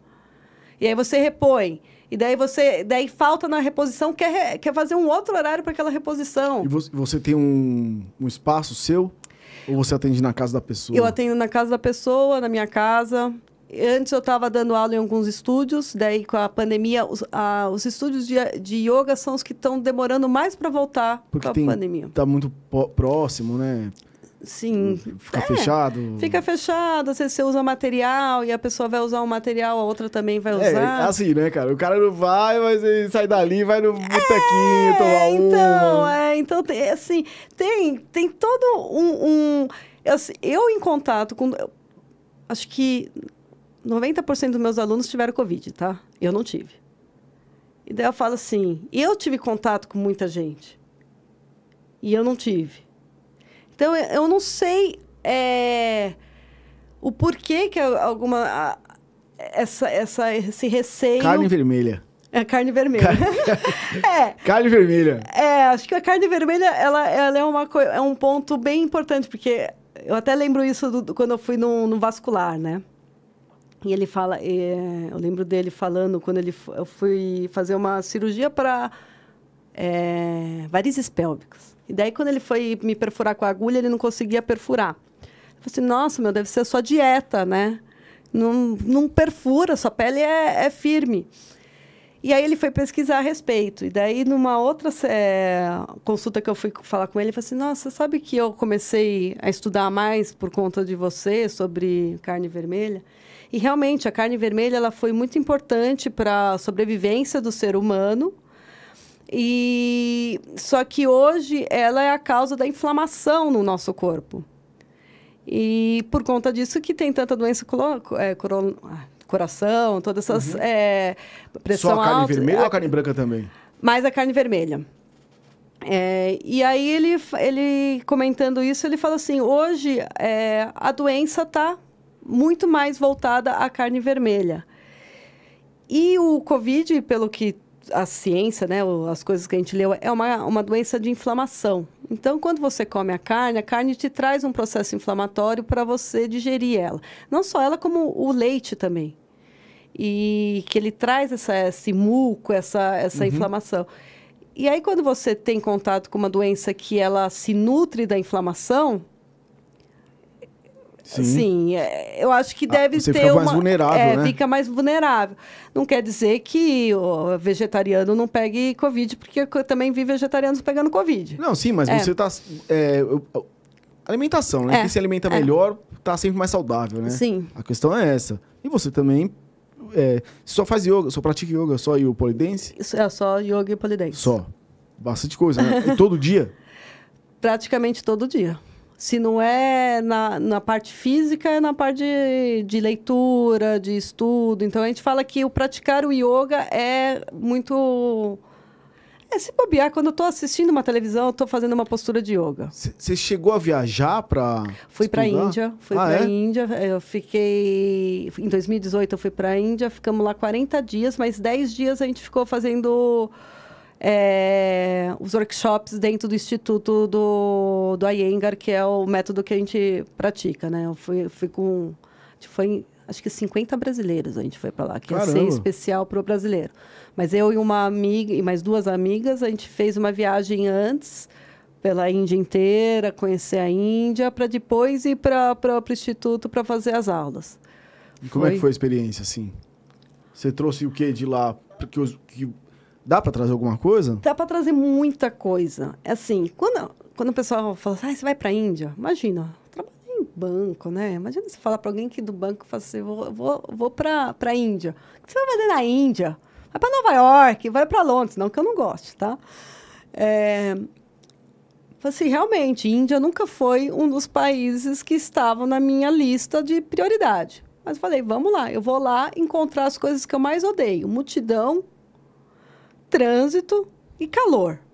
E barulho. Ah, até mais coisa. Tudo que eu, tipo.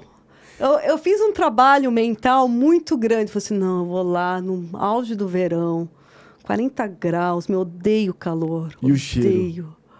O cheiro. Gente. Muita gente. Barulho. Daí, beleza, fui lá. Eu me saí muito bem, até melhor do que imaginava. Até comecei a gostar de calor. Que foi um processo. Foi um processo mental muito grande. Então, quando eu estive lá, eu já sabia que eu ia enfrentar aquilo. Então, cabia a mim me estressar ou não. Que é isso que a gente traz também muito no yoga. Não é os outros que estressam a gente, é a gente que se estressa com os outros. Então, assim, que que, já que eu estou indo para lá, vamos tirar o que tem de melhor. A poluição sonora e visual, ela te atordoa por um bom tempo. Depois você se acostuma. É mesmo? É assim? É. É, porque é buzina o tempo inteiro. Eles buzinam pra falar oi, buzinam pra. o tempo inteiro. A gente reclama de alguém buzinando aqui, lá é pibi, pibi, pibi, pibi. Você vê vídeos assim, é... não tem um segundo sem uma buzina. Eu vi, eu vi um vídeo do trânsito, não tem farol, não tem nada, os Não caras estão soltos Não. assim. E aí Parece o, formiga. o motorista que estava com a gente, ele falava assim: aqui na Índia não tem acidentes, tem incidentes. Então, assim, são pequenas coisinhas que acontecem, assim, nada muito, muito grave. E, e é realmente isso. Você vai olhando aquilo lá, você fala assim, meus caras. E daí bateu, ninguém sai xingando o outro. Tipo, eles falam alguma coisa, mas assim, não tem violência. Uhum. É uma. Tem algo falado, mas você não, você não acha que você vai levar um tiro na meia da cabeça porque você de repente fechou um cara, porque ele sabe que ele está sujeito a ser fechado, porque ele está querendo passar pelo seu lado esquerdo, Cego, direito, né? é, É. ponto cego, né? Porque lá é o contrário, né? Porque é, é o contrário. Então, assim, tem todo um, um- um trabalho que você olha e você fala, não é possível. Só que se olhar a pobreza é, é, é o. Porque, assim, é uma grande comunidade lá. Então, assim, você vê, é um lixão em alguns lugares, você vê, é um lixão. Você fala, meu Deus, como é que as pessoas podem viver ali? E do lado estão os ricos. Então, assim, tá, tá, tá, tá todo mundo misturado. E Você olha assim e, e eles se tornam parte da paisagem. Você é até triste, porque às vezes você olha e você fala assim, "Que eu- não tem o que fazer. É a realidade deles, assim. Então, é, é o que o pessoal fala, como um, um país tão espiritualizado pode ter tanta pobreza? E aí, assim, a gente está falando de uma pobreza material. Porque eles, mesmo naquela situação, eles dão uma risada, eles sorriem e eles tentam te ajudar para tudo. E aí também teve ó, o ponto, né, que quando eu fui para lá, a galera, cuidado, lá tem estupro coletivo. Eu falei assim, e aqui no Brasil não tem? Texto no coletivo. É, porque teve, porque teve um dos casos lá super pesado. Realmente tem. tem a, a, o lado, você não vê, tipo, homem e mulher se pegando, se tocando, você vê muito homem de mão dada com outro homem, mas você não vê homem e mulher tendo um, um contato físico. Isso é bem velado realmente, não, não existe. Quando você vai para Mumbai, daí você já consegue ver um pouquinho mais, que ele é um pouquinho mais ocidentalizado. Mas todo o restante, ele é bem assim, característico de tipo mulher de um lado, homem do outro. Mas isso não quer dizer que eles não respeitam a mulher como mulher. Uhum. E, e, é, uma, é uma cultura diferente, né? Que é, às vezes a gente critica a cultura e achando que é errada, né? Mas assim, para eles, de repente, eles estão numa boa, assim, eles vivem numa boa. Então não tem como a gente achar que a gente tem que impor o nosso correto Claro, para eles. claro. E isso acho que é para tudo, que a gente tem essa mania de, de querer impor que A o meu é melhor. verdade, É né? a nossa verdade, É. que é o caso do vegetarianismo. Sim, eu falo assim, eu não vou, eu não vou nunca querer te convencer a ser vegano. Mas todas as perguntas que você me fizer, eu vou te responder. Mas não venha com a sua opinião que eu não vou perguntar nenhuma. É, tem muito isso, né? Tem muito, porque eles perguntam, eu respondo, e eu falo assim, ah, mas eu não deixaria. Você, eu não perguntei se você deixaria ou não deixaria, né? É, o- você, pra mim, é problema seu. É, Eu tô- é, eu tô te respondendo o que você me perguntou. Você quer a resposta, eu te dou a resposta. E, e nesse caminho, muita gente que passar, passou por mim, eu nunca tentei convencer ninguém a ser ve- vegetariano ou vegano. Muitos se tornaram vegetarianos. Muitos daqueles que mandavam foto de comida, de carne para mim, o meu ex-chefe mesmo, ele mandava assim, um monte de carne. Assim, deixa. Eu acho que é um, É um processo. é um processo, né? E, e tem gente que é mais, é mais fácil de. É. Né, ter- é. mais trabalhado Ixi. no. Lembrando, galera, quem tiver aí é, no chat ao vivo, pode mandar perguntas pra Carol, que ela vai responder. Inclusive, Carol, tem uma pergunta aqui já da Laura. É, Carol, pra quem quer começar, você recomenda quanto tempo de yoga por dia? E quantas vezes por semana? Olha, é, nunca, se nunca fez yoga, eu acho muito interessante fazer pelo menos duas vezes por semana, uma hora por, por, por, por, por aula, né? Pelo menos isso. Para você ir criando esse hábito. Porque, assim, para você começar a fazer sua prática sozinha, você tem que ter uma disciplina muito grande. Porque o ideal é você fazer todos os dias. Nem que seja, vai, duas, três posturas. Então, assim, é um Surya Namaskar, né? Que a gente tem a saudação ao sol. Então, assim, é, se você souber fazer isso, você pode fazer duas vezes por semana e um Surya Namaskar nos outros dias. Que seria como realmente saudar o sol e você abrir o seu corpo. E quando a gente fala do Surya, a gente está falando até do cachorro olhando para baixo e o cachorro olhando para cima, né? Que tem essas duas posturas. São duas posturas que, se você olhar, toda vez que o seu animal, tanto o cachorro quanto o gato, quando eles acordam, eles fazem isso. Então, você criar esse hábito de fazer essa abertura do seu corpo já vai te ajudar bastante, tanto na respiração quanto no, no- na sua prática pessoal. E, e a gente normalmente recomenda duas vezes por semana para iniciar. E pra melhorar a performance mais, né? Isso. Porque também. Para você é, respirar um pouco mais de yoga, né? Na verdade, é, não é nem a parte física, é de você realmente criar esse, esse hábito e começar a sentir os benefícios, né? Hum, Porque demora. Não é uma coisa assim que você vai perceber. E, você, e é tão sutil que você não percebe. Na verdade, os outros vão perceber antes de você. Então, é isso que eu, que, que eu acho interessante Existe, também. existe uma melhora da flexibilidade primeiro, né? Você vai precisar disso. Existe o- a conexão com a respiração, né? Que você também vai Isso. precisar disso. E tem a força também, né? O condicionar o músculo para fazer certos Sim. movimentos, para segurar em isome, isometricamente. Isometria, é. Você fica muito, muitos exercícios em isometria, porque tem alguns métodos que você vai ficar uma quantidade certa de respiração em cada postura, e tem métodos que a professora vai te deixar na postura na contagem dela. Que, é, que às vezes a gente fala, ah, mais três respirações. Daí o, o aluno está lá morrendo, mas que respiração é essa que você demora dois minutos para respirar, né? Então, assim, esse, esse, esse trabalho isométrico vai trazer essa, essa força nas pernas, por exemplo, para a mulher é essencial fazer, porque a gente trabalha muito o assoalho pélvico, então com a idade, o assoalho pélvico vai ficando mais com a frouxidão, e isso vai trazendo muito mais problema para a mulher depois dos 40, 50 anos. Então não tem idade para começar.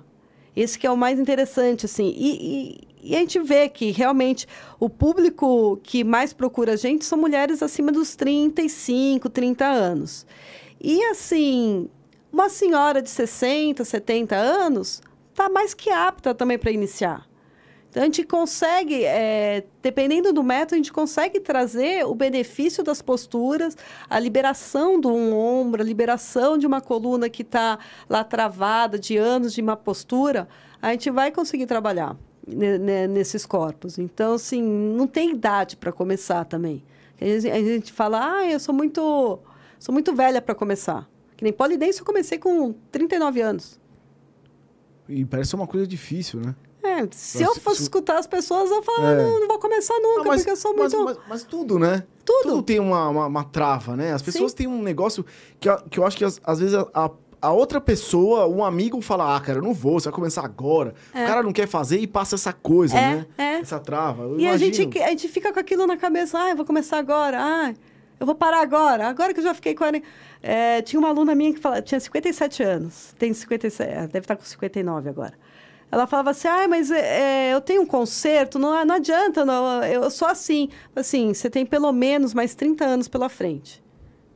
Se você consegue piorar, por que, que você não consegue melhorar? É, eu imagino isso também.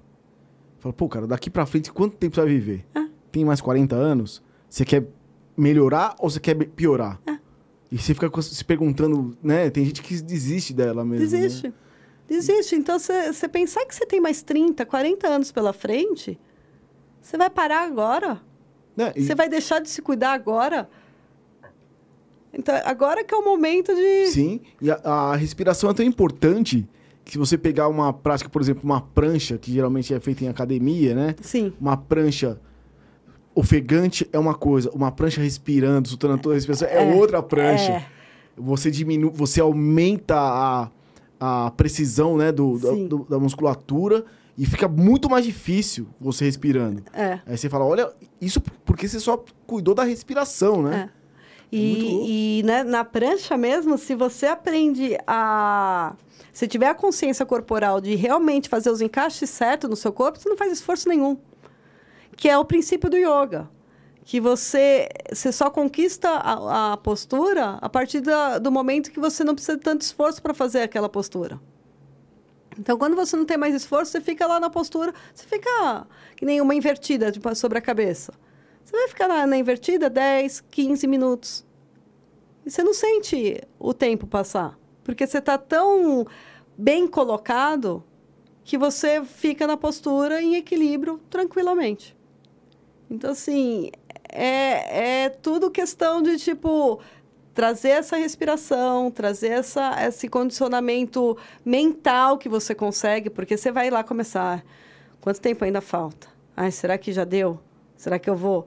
Então, você não pode fazer o asana pensando no tempo que você vai ficar. Você tem que fazer a postura pensando nos benefícios, na, na respiração que você vai ter. O tempo que você vai ficar não existe. Eu, eu, eu, quando eu vejo uma galera que faz, pratica o yoga, é, geralmente eu vejo uma galera magra, né? E raro você ver a pessoa mais cheinha, porque, óbvio, ela tá praticando, ela, ela, eu acho que ela consome isso, essa, essa parte energética de parar de comer algumas coisas, né? E, e se controlar também, né? Tem, muito tem disso. muito disso. E tem muito do eu acho que ainda as pessoas elas se auto-boicotam porque acham que elas são gordinhas, que elas não precisam, que elas não conseguem fazer. Você vai ver uma da, das nossas, a filha do, do nosso mestre, né, a, a, neta do nosso mestre, a, do Ayenga, que ela dá aula, né? O Ayengar ele faleceu já tem alguns anos. E a Abidjata é a, a neta dele que está dando continuidade ao, ao legado dele. Ela não é um padrão de corpo você vai olhar para ela e vai falar assim: ela não é magrinha. E ela faz tudo perfeitamente. O que acontece é que quando a gente olha para um Instagram, o que está mais visibilidade marketing, no marketing é a menina com o corpo perfeito fazendo um yoga. Então isso é muito mais visto, é muito mais fácil de você ver. E daí tem dois pontos, né? Porque você ou olha daquilo e vê, nossa, olha o que ela faz, eu nunca vou conseguir fazer e desiste. Ou você vai começar, ou você vai ter a ambição de querer chegar nisso, né? Vamos dizer assim. Então, é esse, esses, esses dois pontos que às vezes é, é difícil de você conseguir alcançar a pessoa certa. Eu tento até no meu Instagram não, não, trazer meus erros. Porque, assim, não é fácil. A, o caminho não é fácil, seja o emocional, seja no físico. Então, antes de eu, de eu conseguir fazer, eu não, não, não, me considero uma pessoa com hiper é, flexibilidade. Eu tenho uma certa flexibilidade que eu conquistei ao longo desse, desse período, mas eu não, não vim com isso. É, e aí, essa, essa flexibilidade super contorcionismo afasta as pessoas. E eu tento trazer para o dia a dia para as pessoas. Porque eu, eu não quero ser a, a. Eu não quero trazer, afastar o meu aluno de mim. Eu quero que ele, que ele sinta a, que o esforço é necessário para você alcançar algum, algumas coisas que você uhum. almeja. Seja na vida, seja no yoga. O yoga ele te ajuda porque você tem um controle melhor sobre você. Quando você fala, quando você vai trabalhar no, numa empresa, você ainda tem outros fatores. Mas a partir do momento que você começa a acreditar em você, você vai acreditar no. E, e controlar o emocional é. faz parte de tudo, né? É. E aí você consegue ter um, um, uma qualidade melhor dentro do, do, do, trabalho, inclusive. Não, eu fico imaginando, porque às vezes eu me pego com a respiração ofegante. Do nada, sem fazer nada, eu tô Sabe, parece que não, não tá fluindo. Eu falo, putz, cara, isso é muito do emocional, né? É. Do que você tá vivendo naquele dia, se você é. tá preocupado com alguma coisa, a intensidade muda. Não é à toa que fala, respira fundo. É, é. É muito assim, louco. Respira né? fundo. Então a gente. É, ainda a gente tem o alguns sono. alunos, né? A gente inicia normalmente as aulas com mantra on, né? E muita gente é inibida a ponto de falar, fazer o mantra junto com você. Então ela se sente tão com vergonha que ela não vai falar é, não vai repetir. E, e o mantra on, ele te ensina muitas coisas, principalmente respiração. Porque no momento que você faz a inspiração, você vai fazer uma inspiração, vai de uns 4 segundos. Mas na hora que você faz o on e você está soltando o ar, você está fazendo em 10, 15 segundos. Então, você, você aprende a expirar de uma forma mais longa. Uhum. E a expiração em forma mais longa, é, ela alivia a sua ansiedade. Então, o ON, além dessa, dessa, de ensinar você a fazer essa inspiração longa, aliviando a sua, a, sua, a sua ansiedade, ela também cria uma vibração dentro de você e um som dentro de você que faz com que você não consiga pensar em outra coisa. Então, ela esvazia a sua mente. Oh, que legal. Então, o ON, simplesmente fazer o ON em alguns momentos, ele vai te, te aliviar de qualquer tipo de, de ansiedade. Só que daí vem a vergonha. Como é que eu vou fazer um on aqui? Tipo, onde que eu vou me esconder para fazer um on? O que, que, as pessoas vão pensar de mim fazendo um on? O on é um on. É, é isso, é exatamente um on assim. Então, você, na inspiração, você vai e faz um on e vai. Faz e três E a inspiração, você esvaziar, é muito mais importante que. Você nunca esvazia 100%. É. E, e, e às vezes você expulsa o seu ar de dentro de você, você não deixa o ar sair naturalmente. Então, part... quando você começa a falar, deixa o ar sair naturalmente, você vê que ele vai saindo, vai saindo. E mesmo que ele, você acha que terminou, se você forçar, você vai ver que vai sair alguma coisa a mais. E na inspiração a gente também não enche o, pe o peito inteiro. Então, quando a gente faz algumas posturas, a gente cria movimento na sua torácica que vai expandir e vai chegar em, em locais do seu pulmão que você nunca chegou antes. Que a gente até fala, vamos convidar o ar a entrar em, em locais que desconhecido do seu pulmão. Então, às vezes, você sente o ar chegando aqui no topo do seu peito e você nunca sentiu o ar chegando no topo do seu peito. Para você ver o quanto que a gente se não se conhece. Verdade. Então, assim, é um trabalho... O que, que você acha dessas outras técnicas de yoga? O, o hot yoga? Hot yoga. É, então, existe uma, várias polêmicas, né? O beer yoga, acho que eu já vi alguma coisa assim, o goat yoga, né? Com, com as cabras. É, é igual quando também teve o The Rose, né? O, hoje ele não, não usa como yoga The Rose. muita gente tem essa parte crítica, né? Muitos dos yogis também criticam, ah, isso não é yoga. É, tudo que faz você pensar no yoga e de repente criar criatividade para você ir buscar esse caminho é uma porta de entrada. Pode criar um estereótipo? Cria, porque hoje em dia eu falo que eu sou yoga, eu já tenho estereótipo que eu vou abraçar a árvore, vou vir. É, tipo. Vai vir, vai vir um tapete do Aladim. Vai vir um tapete do Aladim, tipo, vou estar com aquele olhar assim, tipo, distante. Então você já tem o um estereótipo. Eu, eu, dava. Eu tinha um meu aluno filósofo, o Luiz Felipe Pondé, foi meu aluno, né? E ele fala assim: Meu, você não é uma professora de yoga, você não é o estereótipo de professora de yoga. E você não pode ser vegetariana, você tem muita energia. Eu falei assim, exatamente, porque eu sou, eu sou vegetariana, eu tenho muita energia. Porque se eu comesse carne, eu teria.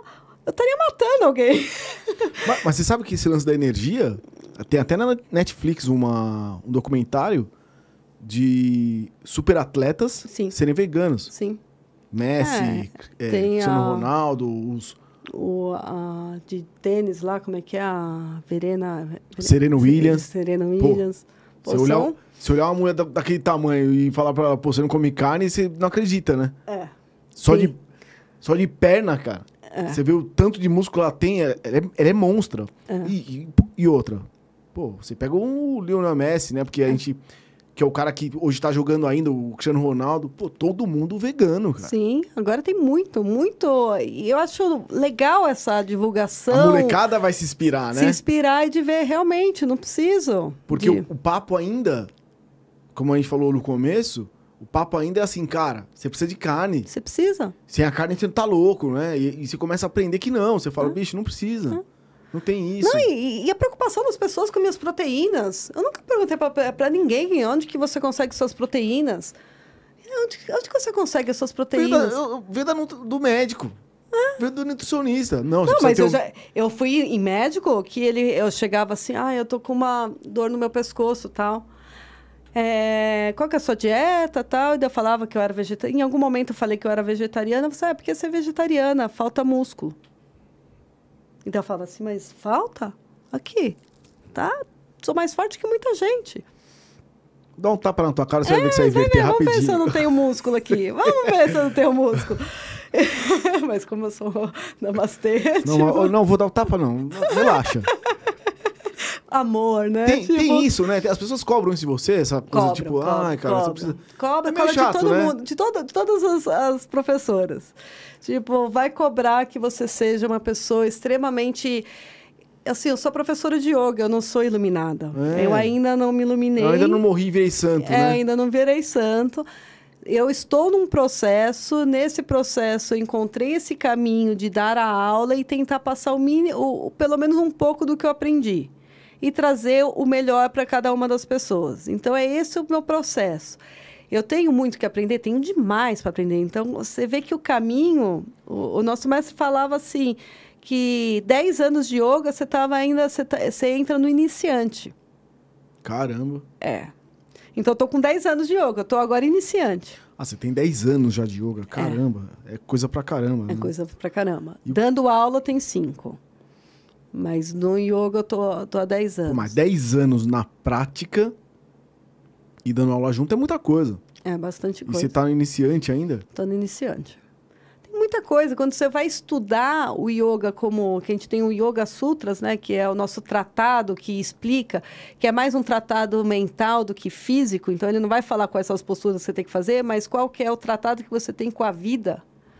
Como você vai lidar com as suas aflições, com os seus vrits, né, que a gente fala, que são as, as oscilações mentais. Como que você lida com isso? o que, que provoca essas oscilações. Então, esse tratado, ele vai trazendo exatamente toda... Quando você lê, você fala, nossa, como um negócio de 4 mil anos atrás pode ser tão atual? Porque ele descreve tudo que a gente vive. E pode ser tão necessário agora, é. né? A pandemia, é. você teve muito problema, assim? Como é que foi na pandemia para você? E no sentido emocional?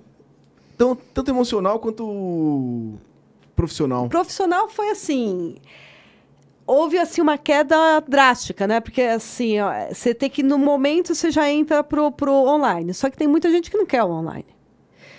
E aí você vê que os alunos desaparecendo. Então, assim, muita gente caiu tudo, e daí você começa a correr atrás, porque daí você precisa manter, porque você vai ficar dentro de casa. Então, você começa a fazer aula por Zoom, você começa a criar turma. É, ao mesmo tempo, você cria a possibilidade de fazer aula com professores da Índia que você não tinha possibilidade, porque dentro do meio do yoga era praticamente banido quem dava aula online. Hum. Porque assim, como que você vai dar uma aula que você precisa estar lá, ajustar o aluno, você tem que ter o contato, tem que ter a energia do aluno. Então tinha essa, esse, esse lado ortodoxo do, do yoga, que era mal visto quem dava aula online. E aí, de repente, você vê todo mundo dando aula online. E aí você se vê na necessidade da aula online. Eu fiz uma escolha de não criar turmas é, online, porque eu, eu, eu observei, eu tenho esse cuidado com o aluno que eu me preocupei em saber se eles vão estar fazendo direito ou não, porque você não consegue enxergar. Tem aluno que coloca a câmera e você só vê as pernas da, do aluno. E aí você, quando é um aluno que você conhece, você pelo menos sabe quais são os pontos que eles fazem uhum. errado para você dar a indicação como corrigir. Mas na sua maioria não, você não sabe. Então, assim, é, existe todo um ensinamento para esses alunos. O cara não está nem preparado tecnologicamente, é. né, para ter aquela aula lá, não sabe nem onde colocar a câmera, né? Tem gente que está se machucando. É que o, o, o, brasileiro não tem a cultura ainda de, de Estados Unidos de processar quando se machuca dentro do negócio. Porque isso, se você for olhar dentro do, da parte civil, você é, vai ver Sim. que tem um monte de gente que está se machucando porque está fazendo uma aula sem instrução correta. Porque acaba que você daí fala assim, ah, já que eu estou vendo que eu consigo ganhar dinheiro aqui, então vamos colocar muita gente na sala. Coloca 30, 40 pessoas dentro da sala, você não consegue ver essas que, que foi o que aconteceu há muito tempo com a musculação. A musculação ela veio num processo de tipo tanto é, instrutor dentro de uma sala, tá, né? Desculpa o palavreado, tacando foda-se pro aluno, ah. que a musculação passou a ser chata porque ela foi sendo feita de uma maneira errada e aí as pessoas não querem mais fazer da maneira certa porque é muito chato, uhum. né? Você parar ali e ter a paciência para pegar um peso leve. Uhum. E foi, foi gerando esse, essa coisa de, pô, cara, é chato. É. É, é, né? Claro, tem as outras práticas de atividade e tal, mas foi isso, isso que aconteceu. Muita gente se machucando, mas muita em academia, porque machuca, né, cara? Machuca, Você pratica uma, uma alavanca com uma carga que o seu corpo não aguenta, você machuca um monte de. Muito. De, de ligamento e tal. Enfim. E eu acho que. Acredito que no yoga também, né, cara? Sim, eu assim, eu me machuquei em, em, maio, é, final de maio, começo de junho, eu me machuquei, assim, o pessoal tudo falando, ah, você se machucou no polidense. Não, eu me machuquei no yoga. Como que você se machucou? Você, ah, eu senti que tava, tinha algo de errado numa postura sentada. Sentada. Simplesmente sentada. No dia seguinte, eu não, não, não andava. Meu joelho simplesmente estourou um cisto, é, um cisto sinovial. Meu joelho inchou, não dobrava joelho, não esticava joelho, eu não andava. Assim, fazer com todo o conhecimento que tem e eu não fiz nenhum movimento brusco, nada, simplesmente o negócio estourou. Assim, me travou. E aí você fala assim, tá, quantas pessoas não estão se machucando? Você vai lá e dá uma aula de invertida, faz os alunos se, é, nunca inverteram, na, é, fizeram uma parada sobre a cabeça, né? De inversão pela, sobre a cabeça. Inversão, o que, que é? Uma ponte? Não, você coloca as, os ah, braços aqui. os pés para cima? Os pés para cima e você apoia o antebraço um cara, e o topo da cabeça. Eu não sei se você sabe, ou não sei também se é uma informação errada, mas houve um, um acidente feio com um cara, não teve? Um cara que se quebrou não sei, não, não, sabendo. Mas é muito. Tem grandes chances de, de se machucar se você não tiver a técnica certa. Então, você, tudo bem, você ensina a técnica, você mostra para o aluno. Ok, você vai colocar um aluno que não tem nenhum problema cervical, perfeito. Se tiver algum problema cervical que ele também não saiba, você pode prejudicar. Então, assim, como que você vai trazer essa, é, é, esses assuntos dentro de uma aula? Então, assim, eu, eu trabalho com meus alunos que eu conheço. Eu faço as inversões, eu faço outros tipos de inversões, porque eu, eu não estou ali do lado para segurar, para dar confiança para o aluno, para ele realmente se sentir hábil para fazer isso. E, ao mesmo tempo, assim, como que você vai deixar 10, 15 minutos um aluno naquela postura se você não está nem olhando se está realmente correto? Se o braço está bem, bem encaixado. Então, assim, tem alguns pontos que, que eu tenho um receio. Então, eu tenho essa preocupação com o meu aluno. Eu não quero que ele se machuque, porque eu sei como é que é. Sim. Eu, eu tenho... Eu tive três hernias cervicais. Eu sei como é que é uma hernia que, é, que vem da má postura do, do, de anos de, de escritório. Então, assim, eu trouxe essa hernia e eu tratei a hernia... Ah, você trouxe ela do escritório. Do escritório. E eu tratei ela no, no, no yoga. Hoje, a minha hérnia, que era extrusa, ela, ela se tornou um abalamento. Então, eu consigo lidar com nenhuma dor, consigo ficar de ponta cabeça, eu sei como que eu vou ficar, eu sei todas as posturas de inversão que não vai machucar o meu, o meu, o meu pescoço. Mas a pessoa que está começando, ela não sabe como ela lidar com as, com as dores delas, dela, porque ela está, muitas vezes, querendo mostrar para o professor que ela é capaz de fazer. Hum. E não é esse o ponto do yoga. O yoga é exatamente você se respeitar. Essas aulas num parque, tem muito parque tendo aula de, é, com. Eu não sei, eu, às vezes eu passo assim, eu vou correr, aí eu vejo um professor e, cara, uma galera assim fazendo aula. O cara lá na frente, ele faz uma posição e, e aquele puta monte de gente fazendo. Chega a ser perigoso, né? Chega a ser perigoso, mas normalmente os professores eles têm um cuidado de usar posturas mais fáceis e mais que não vão trazer tanto problema em uma aula. Ah, entendi. Mas a repetição de um erro numa postura, como qualquer coisa, mesmo um ler, uhum. pode causar um problema na sua articulação.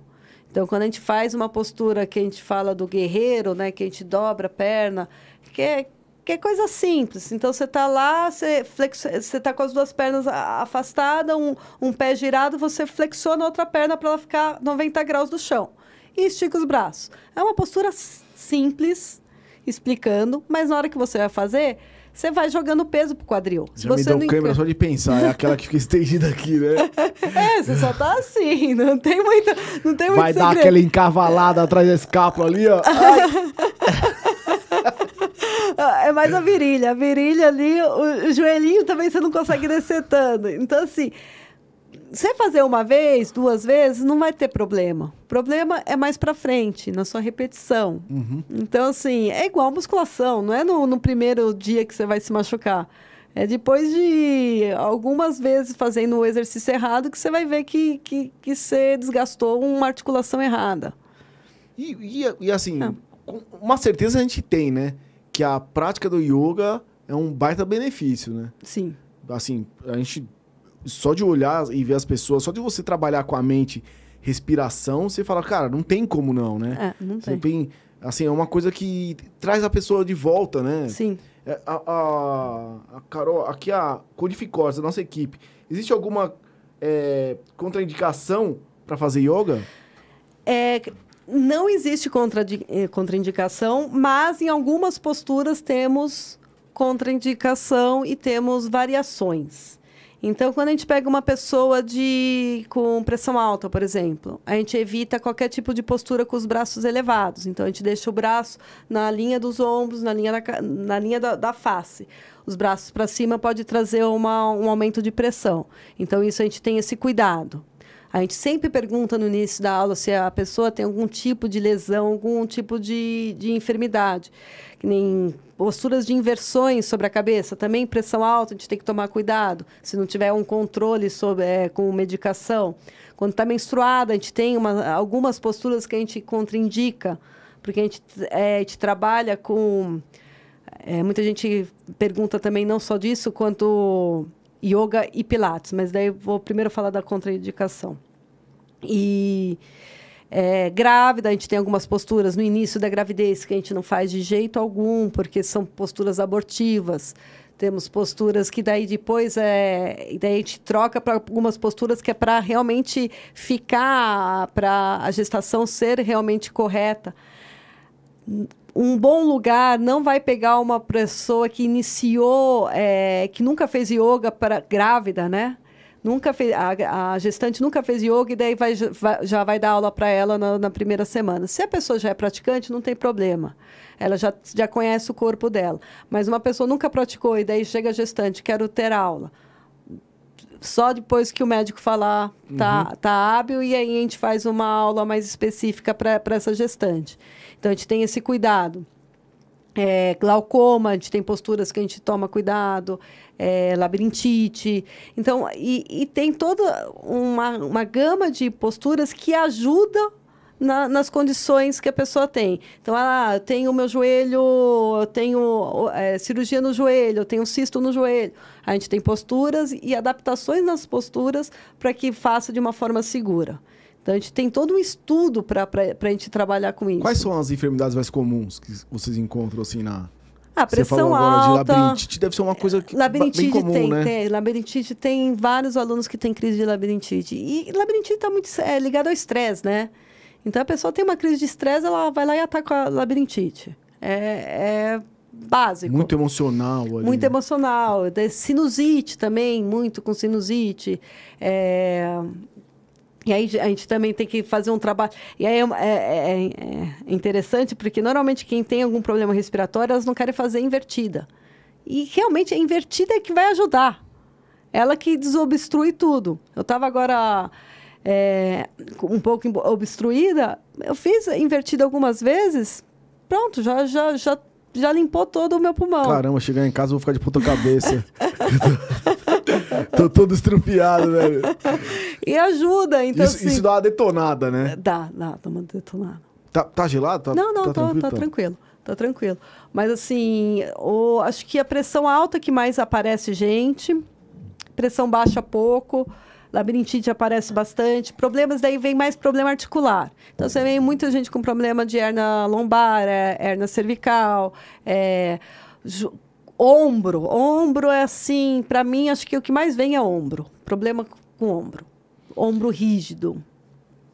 dores no ombro, você acha é, ainda é do emocional? Dores no ombro são pessoas, normalmente são pessoas que pegam o problema dos outros para ela. Então você vê, são pessoas que carregam o problema dos outros e, e não, não, não, se aliviam do, do próprio uhum. problema. Então você vê assim, ombro travado, ombro muito travado. Então é, é uma carga, uma cobrança muito extrema de si. É, joelho também, joelho é outro ponto crucial, assim, também de, de problema. E, e qual que é a, o primeiro benefício, assim, que as pessoas mais falam para você depois do que começou a fazer. Dormir melhor. Dormir melhor, é isso que eu ia falar. É, dormir melhor. Tô dormindo melhor Por, e tô com uma dormir, melhor. dormir melhor é uma coisa que, olha, só depois que você alcança os 40 anos você começa a acreditar. Não, o problema é acordar sem dor, né? Meu, dormir é uma coisa dos deuses, cara. E a, e a galera não sabe. O nego quando é novo, ele acha que dormir é uma coisa de velho. Mas realmente que dormir é uma coisa importante, né? É, é. Você conseguir dormir, alcançar é. um sono profundo. Isso deve ser muito bom, né? É, muito bom. Às vezes eu, é, eu dou. É, uma coisa que eu até falo assim pro pessoal: você vou parar de, de ensinar para meus alunos que existe posturas restaurativas, né? Que é uma forma, forma polida de falar, tô com preguiça, quero fazer restaurativa. E, na verdade, a, a postura restaurativa, você vê que as, quando você faz uma, um yoga restaurativo, que você fica mais tempo em, é, em cada postura, e as posturas elas têm um certo conforto, você fala, eu quero só fazer isso. Hum. Porque você cria uma respiração, você relaxa. Então, os alunos, um dia que você apresenta isso, eles não querem fazer mais nenhuma outra é, postura, principalmente eu, eu, postura eu, em pé. Eu imagino. eu imagino. Acabou a aula, né? acabou a ah, aula. Vamos fazer aquela lá, professora, tipo, hoje? Não, começa a dar aula. E aí, a gente não vai para as posturas restaurativas, que no final que a gente. Ela, ela segue uma. Uma, uma linha, né, a aula. Então, a gente começa com uma, um mantra, que é uma forma de você... Agora vai começar o seu yoga, né? O seu yoga físico. Uhum. Então, você, mais ou menos para... Vamos sentar, se observa para você focar e, e, e se direcionar nisso. Porque às vezes, se você começa a fazer do nada, você não, não dá o foco correto. Então, quando você cria esse ritual, De tipo, vamos sentar, posturas alinhadas, observa a sua respiração, leva os ombros para trás, abre o peito. Quando você cria essa, esse ritual inicial, a pessoa fala: agora sim, agora vai começar o yoga. Vou começar a minha prática. E você foca. E daí a gente vai para as posturas. Então a gente vai numa postura, vai criando toda aquela ação na postura, para depois a gente ir, ir começar a baixar a temperatura da, da aula. Então você abaixa tanto a temperatura corporal como a temperatura do- das posturas. Daí você vai indo para as posturas restaurativas. Até chegar na, na, na postura preferida de todos os, os alunos, que é o Shavasana, que é a postura do morto. Então todo mundo vai. Que é a postura que você só relaxa. Ai, de cara grudada no colchão, velho. Já relaxadão ali, morto. Morto. É essa aí. É essa daí. É O- muito bom. O, eu, eu imagino que deve ser muito bom pro surf o, o yoga, né? Ah, com certeza. É yoga ou yoga que fala? Então, tem a vertente que fala yoga, tem a vertente que fala yoga. É, no sânscrito eles falam que é uma pa- palavra masculina, então é yoga. Yoga. É, então vem no o yoga.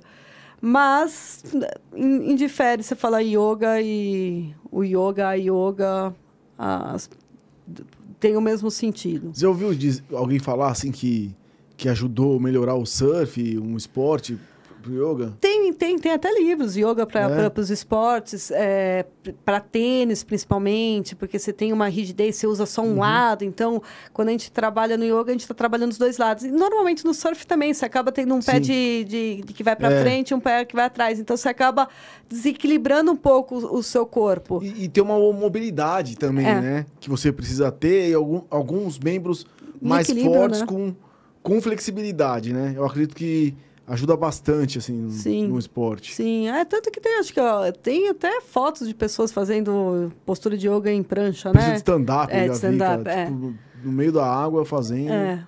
É, agora virou um, né? Ah, Isso é bom, porque pra vocês é um, é. É. É, um, é um- uma divulgação. um, a- um a mais, né? É, um a você usa o marketing ainda que você usava lá atrás pra hoje? Hoje eu só uso, eu só uso o Instagram, é ali que é mais o boca a boca. É, Penso às vezes em usar o marketing, mas ao mesmo tempo, sabe, cria aquela usar ou não usar, né? Eis a questão. Como usar, com moderação ou não? O que, que eu vou vender? Então, eu quero vender uma coisa com verdade, né? E qual a demanda que eu vou alcançar, né? Pro- É. Fazer um marketing. e Eu daí eu- um aluno e só e você fala, cara, e aí, eu vou alcançar, eu preciso de cinco alunos. Aí, como é que eu vou fazer? Um marketing como é na que eu, internet? é, como é que eu vou dar conta de todos esses alunos? Uhum. Então, assim, eu acho que eh, quando você aprende o marketing, né? Eu falo que quando aprende o marketing ou quando você aprende a bruxaria, quanto mais você sabe, menos você faz, Uhum. porque você, você pode atrair o que você não quer. Sim. Então, é é muito sutil o como que você vai atrair o, o aluno que você quer ter. Porque às vezes você vai numa escola que tem várias modalidades de yoga, se torna um esporte realmente. Então você não tem um aluno assíduo lá para você conseguir ver o crescimento dele. Então você vê uma pessoa que está indo lá para fazer Uma aula. uma aula. Ah, hoje eu vou sair do, do, da aula de step e eu vou no yoga. É, é exatamente isso. E aí, assim, quem é o público que eu quero. Eu estava até conversando isso com uma amiga que a gente está tentando ver de, de montar aulas, é, criar, tipo, uma. um- Não uma mentoria, mas assim, uma aula mais, mais próxima, mas com um.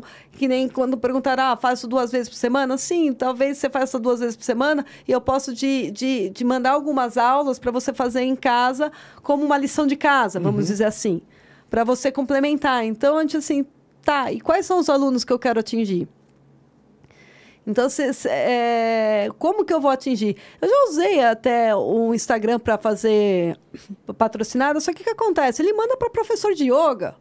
Então, que adianta? Você vai lá, o algoritmo dele, né? Eu Sim, trabalhei muito com o algoritmo. O algoritmo dele vai mandar pra, exatamente para a pessoa que eu não quero.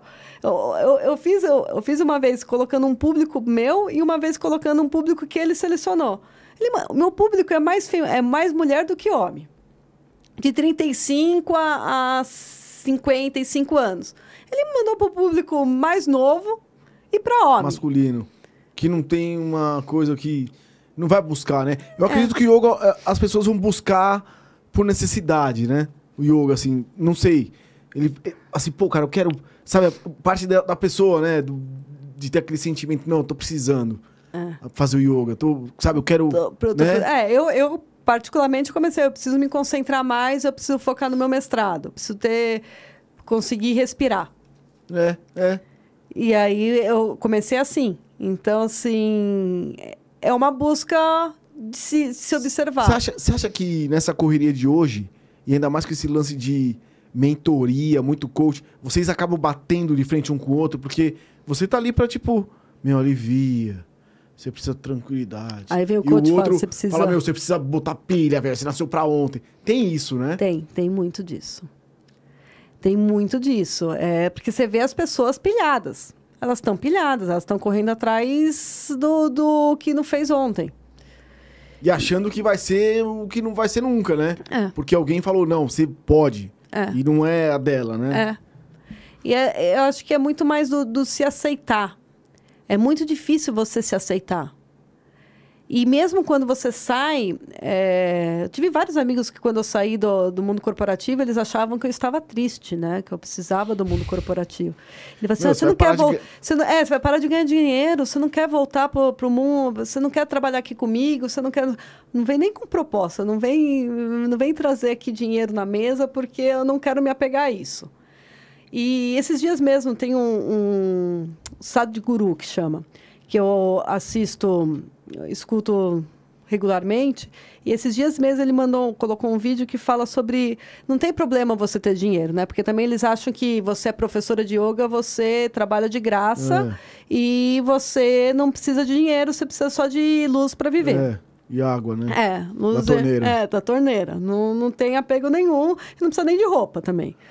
E- mas se você aparecer de biquíni fazendo yoga, você tá, tá apelando.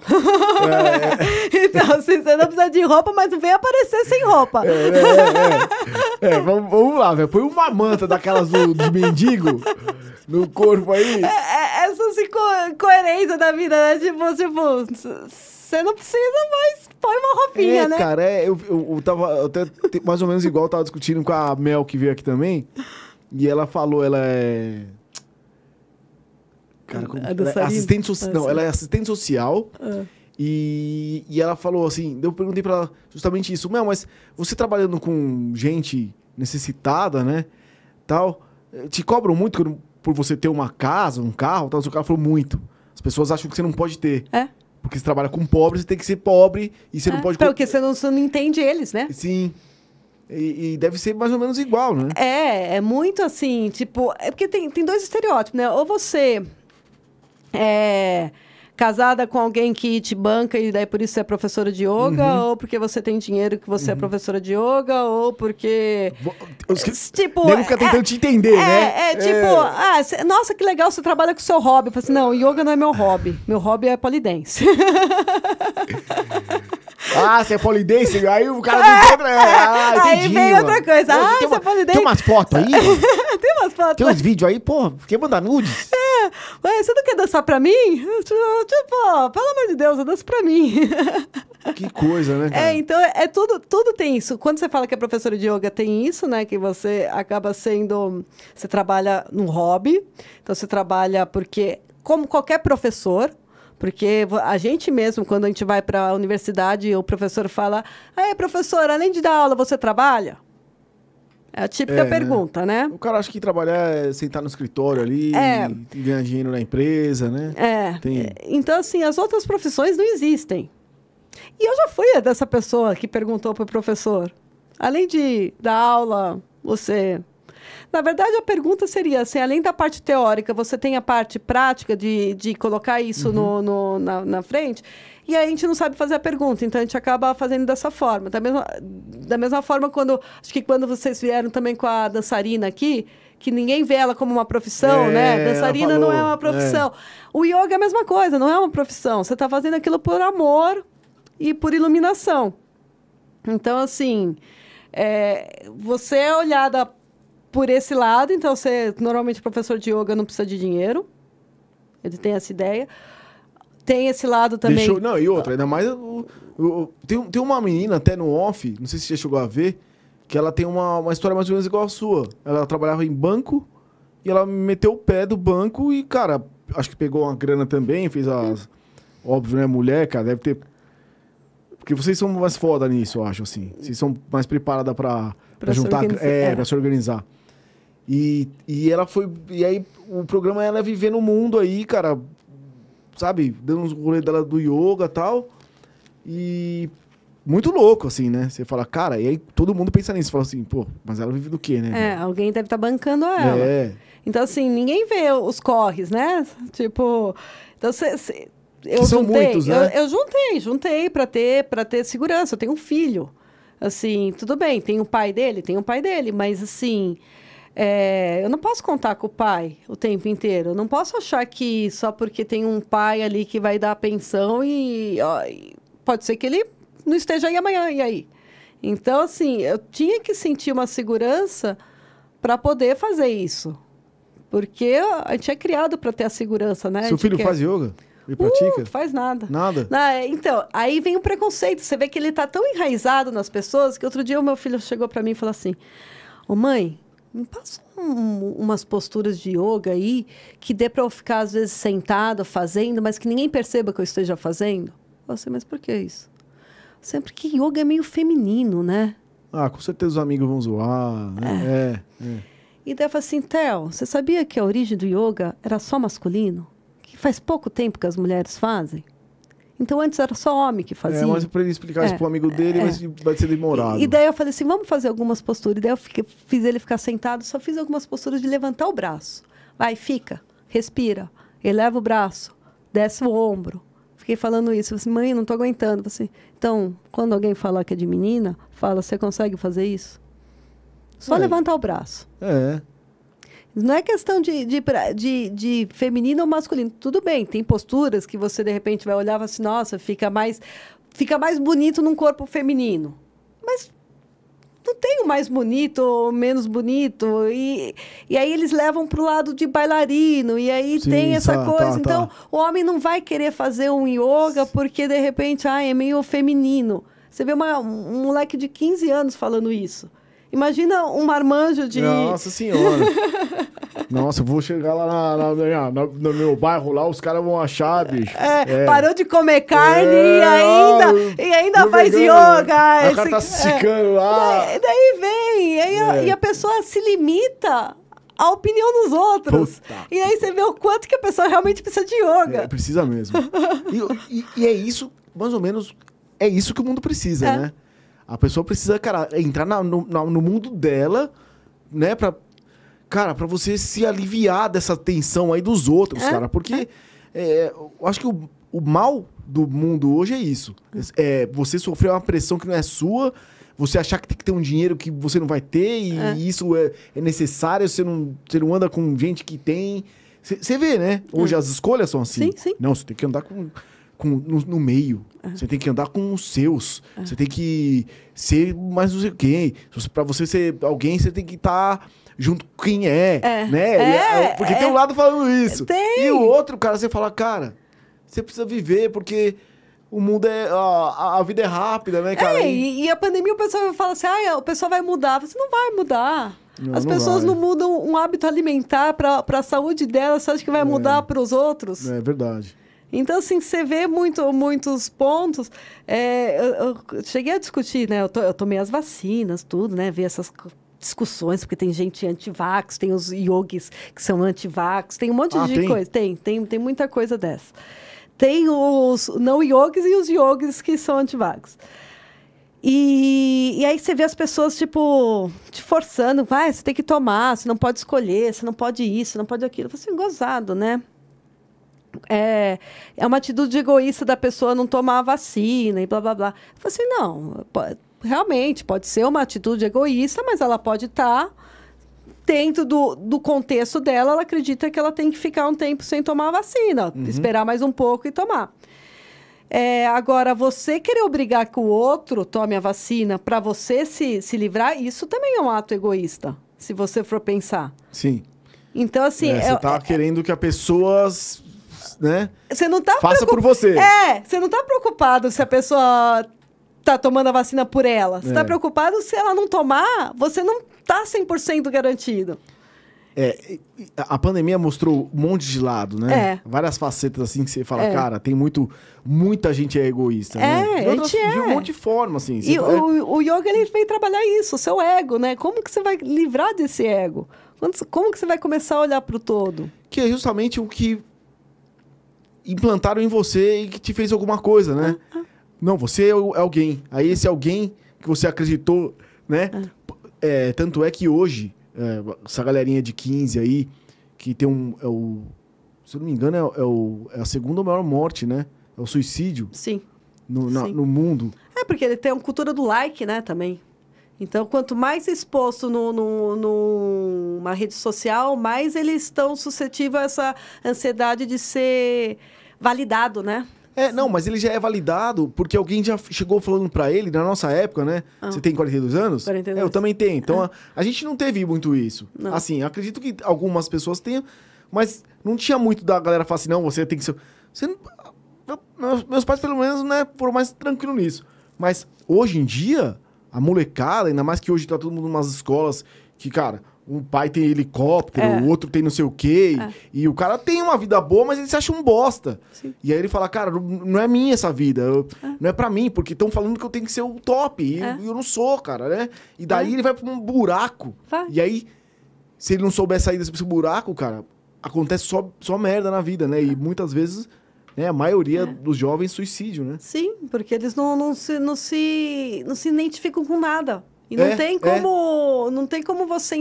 Eu, eu tô com, com a- uma amiga minha que veio perguntar: "Ai, eu, eu perdi a conexão com meu filho, como é que eu faço para voltar a ter esse, essa conexão? Assim, não, isso é uma coisa que é construída dia a dia. É muito difícil você, tipo, ficou ausente o tempo inteiro e você aprende com exemplo. Então, se o pai tá lá o tempo inteiro trabalhando 14 horas por dia, 18 horas por dia, e não tem tempo para o filho, quem cria o filho acaba sendo uma babá. E aí você, de repente, critica a babá. Tipo, e ainda trata uma babá. é, ela tá criando o seu filho e você trata ela como um, um- Lixo. um- um lixo, Isso, muitas isso. vezes. E assim, daí você fala: que, que exemplo você tá dando pro seu filho? Ah, E, e agora na pandemia, muita gente, né, que tinha. que viu o filho à noite só boa noite, dava um beijo na testa e cobria pra dormir. Teve que lidar dia a dia? Teve que entrar e nego. Cara, a gente chegou e veio história aí de, de mãe, cara, vou, quero voltar pro trabalho, É. porque eu não aguento mais ficar em casa com meu filho. Sim. Não é? Muito, muito, Cara, com preciso correr, não, desespero. não aguenta mais a criança. o desespero das pessoas, assim, eu, eu fiquei o tempo inteiro com meu filho, a gente ficou. A gente tem uma relação tão boa que a vida tá tão tranquila na nossa caverna. Mas você cria, né? É. Você tem que criar É. isso. Não é, É. que, ai, não, meu filho. Nenhum, não existe Não isso. Não existe nada. não existe. Na verdade, não existe nada. Um relacionamento não é assim, né? É. Você cria um bom relacionamento. Ah, não, mas o, o cara não adianta. Não, cara, você criou. Tudo bem. Se não da outra parte não, não deu, tudo bem, não deu pra criar. Mas eu, você tem que criar, né? É. Você tem que construir isso. Acho que com um filho também. É, eu, teve uma vez eu tava com um diretor meu, tava no, no happy hour. Trabalhava na telefônica, daí a gente foi no happy hour, tava esse diretor, e daí eu liguei pro meu filho. Ele devia ter o quê? Uns nove, nove anos. Eu falei assim, ah, Theo, tudo bem? É, eu tô aqui no bar com meus amigos, a gente vai tomar uma cerveja, depois eu vou para aí, tá? Qualquer coisa você me liga, tá? Ele tava com o meu ex-marido. E aí o meu diretor falou assim, meu, você fala que você tá num bar tomando uma cerveja? o seu filho, para que, que você fala isso? Assim, porque ele tem que aprender desde agora que é normal a mãe dele ir num bar tomar uma cerveja. Não o papai, né? Não, papai, Isso, é. Puta machista, é.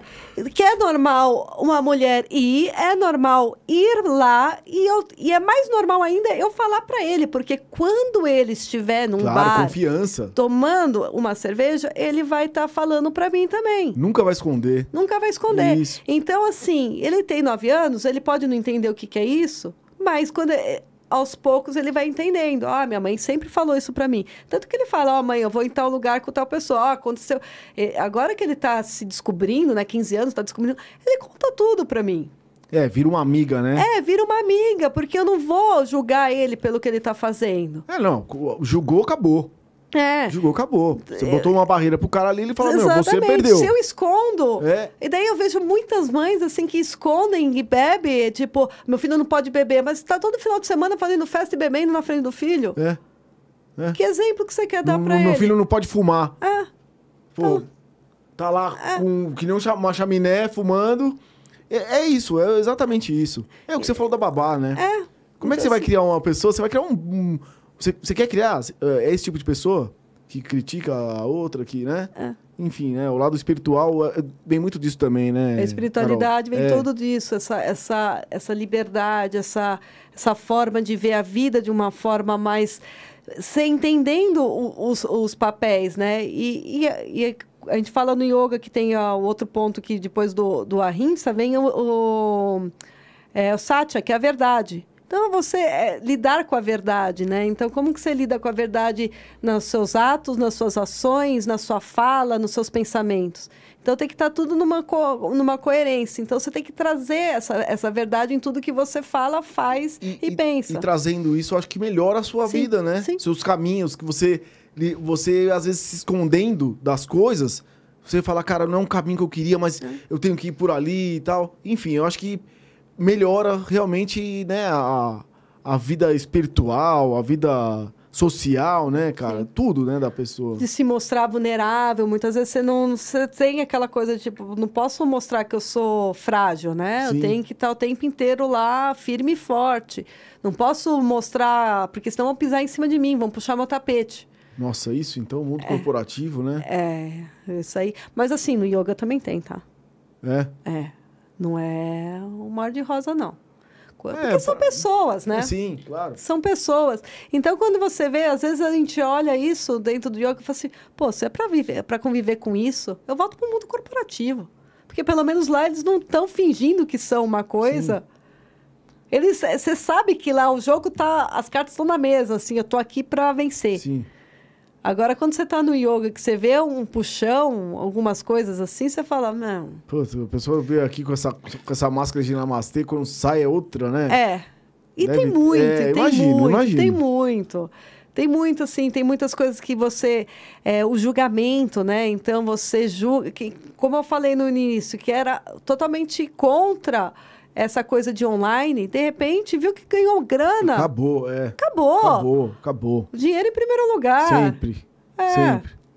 Aí Os vai- interesses vai, ser a aparecem rapidinho, é, né? Quando você vê assim, nossa, isso dá pra ganhar, pra que, que eu vou voltar É. pra, pro presencial? Posso. É por isso, É. é. por isso que tem que ficar bem esperto antes de começar a julgar, né? É. Você começa a julgar, você fala, Porque em algum você- momento vai cair, né? A- a- agora, é, e agora uma coisa importante, você que dá aula particular, é realmente. Eu acho que você fica escolhendo mais, né? É importante ter uma pessoa mais legal do seu lado, né? Sim, é. O e- dinheiro, e vai precisa de muito- dinheiro, mas você Você precisa de uma pessoa precisa. mais legal do lado, né? Você precisa exatamente de uma pessoa que você sabe que. Normalmente o aluno acaba escolhendo um professor que é muito parecido com ele. Porque é mais fácil dele se Lidar. identificar e aí ele, ele confiar mais. É, então, assim, tem, tem a simpatia, não tem como não ter. Eu tive também, eu gostava de um professor mais que o outro. Não deveria ter essa coisa de gostar mais, né? Essas coisas do filho preferido. Uhum. normal, mas é normal. é normal, lógico. É, é- só que é aprender que cada um tem o seu ponto positivo e o quanto que ele pode te trazer. Então, tem professores assim, não me importa se você gosta ou não gosta dele. Eu acho que ele deve ter alguma coisa, ele, é- ele é bom, ele deve ter alguma coisa para me agregar. Então, todo mundo, eu sempre parti, de- desde de jovem, eu sempre achei que qualquer tipo de relação que você tem com alguma pessoa na sua vida vai te trazer um conhecimento novo. Então, eu sempre conversei com as pessoas sabendo que eu vou aprender alguma coisa com ela. Seja emocional, seja teórico. Então, eu sempre busco, exatamente nas conversas, nas interações, ver o que, que eu estou aprendendo com essa pessoa. E eu acho que isso eu trago também no, no, no, nas minhas aulas, no meu aprendizado. Eu gosto muito de aprender. Eu sou uma pessoa que eu falo com muita gente É, tem uma troca, né? ter uma troca. E eu acho que quando a pessoa está aberta ao, ao conhecer, você só tem a ganhar, você aprende. Sim. E muita gente não está aberta para isso. Ela quer só impor.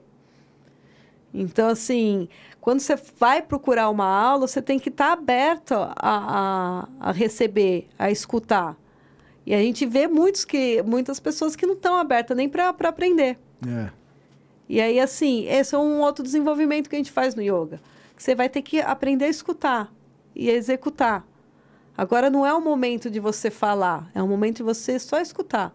Por isso que na, numa aula de yoga, normalmente, não existe música.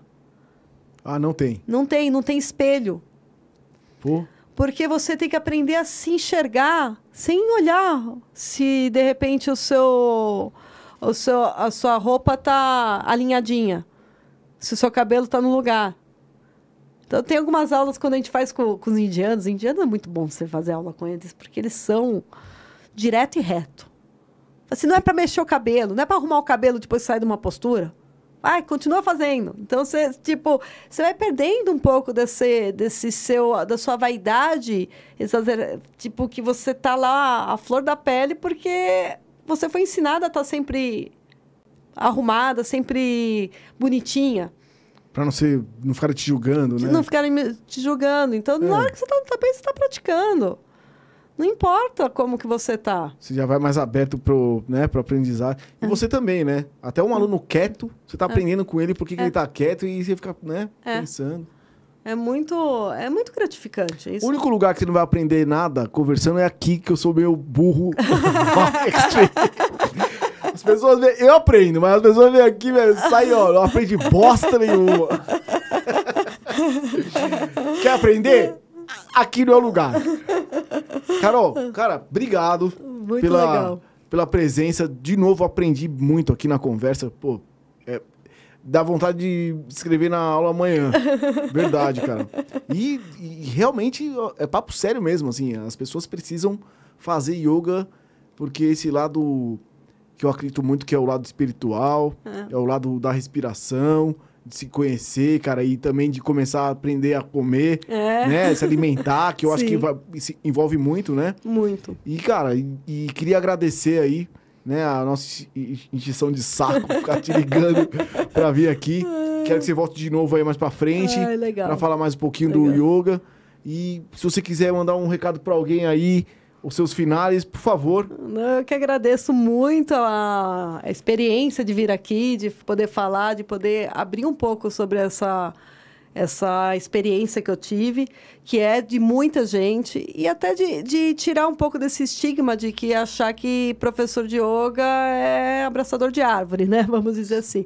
A gente tem todo. A gente é ser humano antes de, de mais nada e a gente vive numa sociedade que muito com, com muita diversidade, vamos dizer assim. Sim, e você aprende também, né? É. Você tá lá, não é que você é professor que você precisa ser o top do é, master, né? É. Você tá aprendendo cada dia também, é. né? Todo Exatamente. mundo é assim, não existe é. a pessoa, né, expert em nada.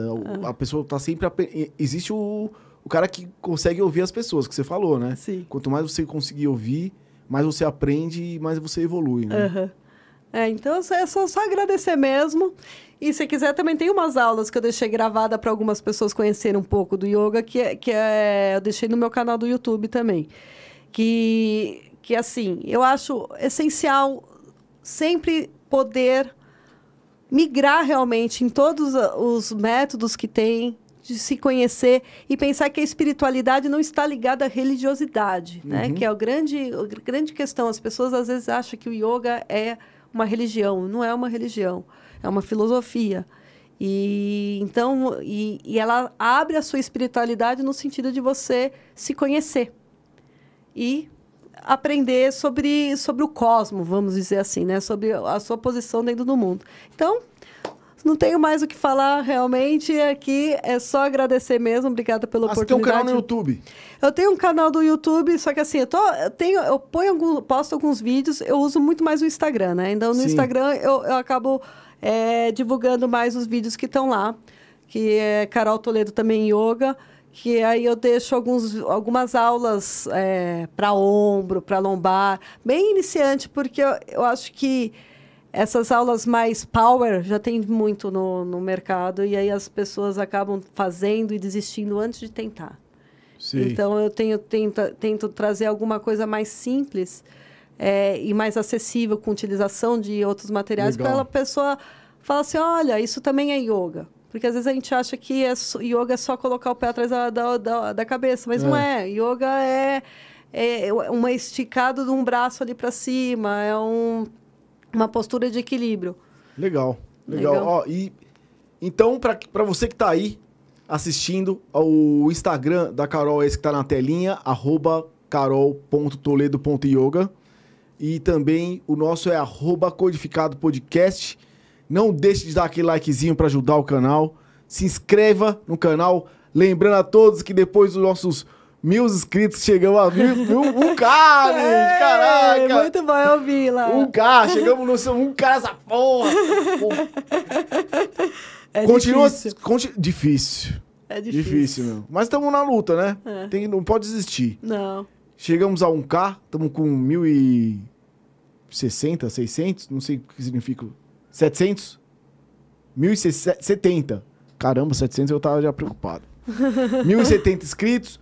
Graças a você aí que tá ajudando a gente, que assiste. Esse vídeo vai estar pra eternidade. Não assistir hoje, vai assistir depois da madrugada, de manhã, de noite. E lembrando também que essa conversa vai estar no Spotify, tá bom? A gente sobe o vídeo entre amanhã ou depois. E não esqueça de dar um cliquezinho lá no Codificortes também. Sempre o cortezinho mais importante da conversa. Tá lá o Codificortes. O nosso é o Codificado Podcast. Então, uma boa noite a todos. E até quinta-feira, às 21 horas. Carol, obrigado Obrigada, de novo. Kiko. E até a próxima. Próxima. Obrigado, boa noite a todos. Valeu, Fiquem com Deus. Namastê.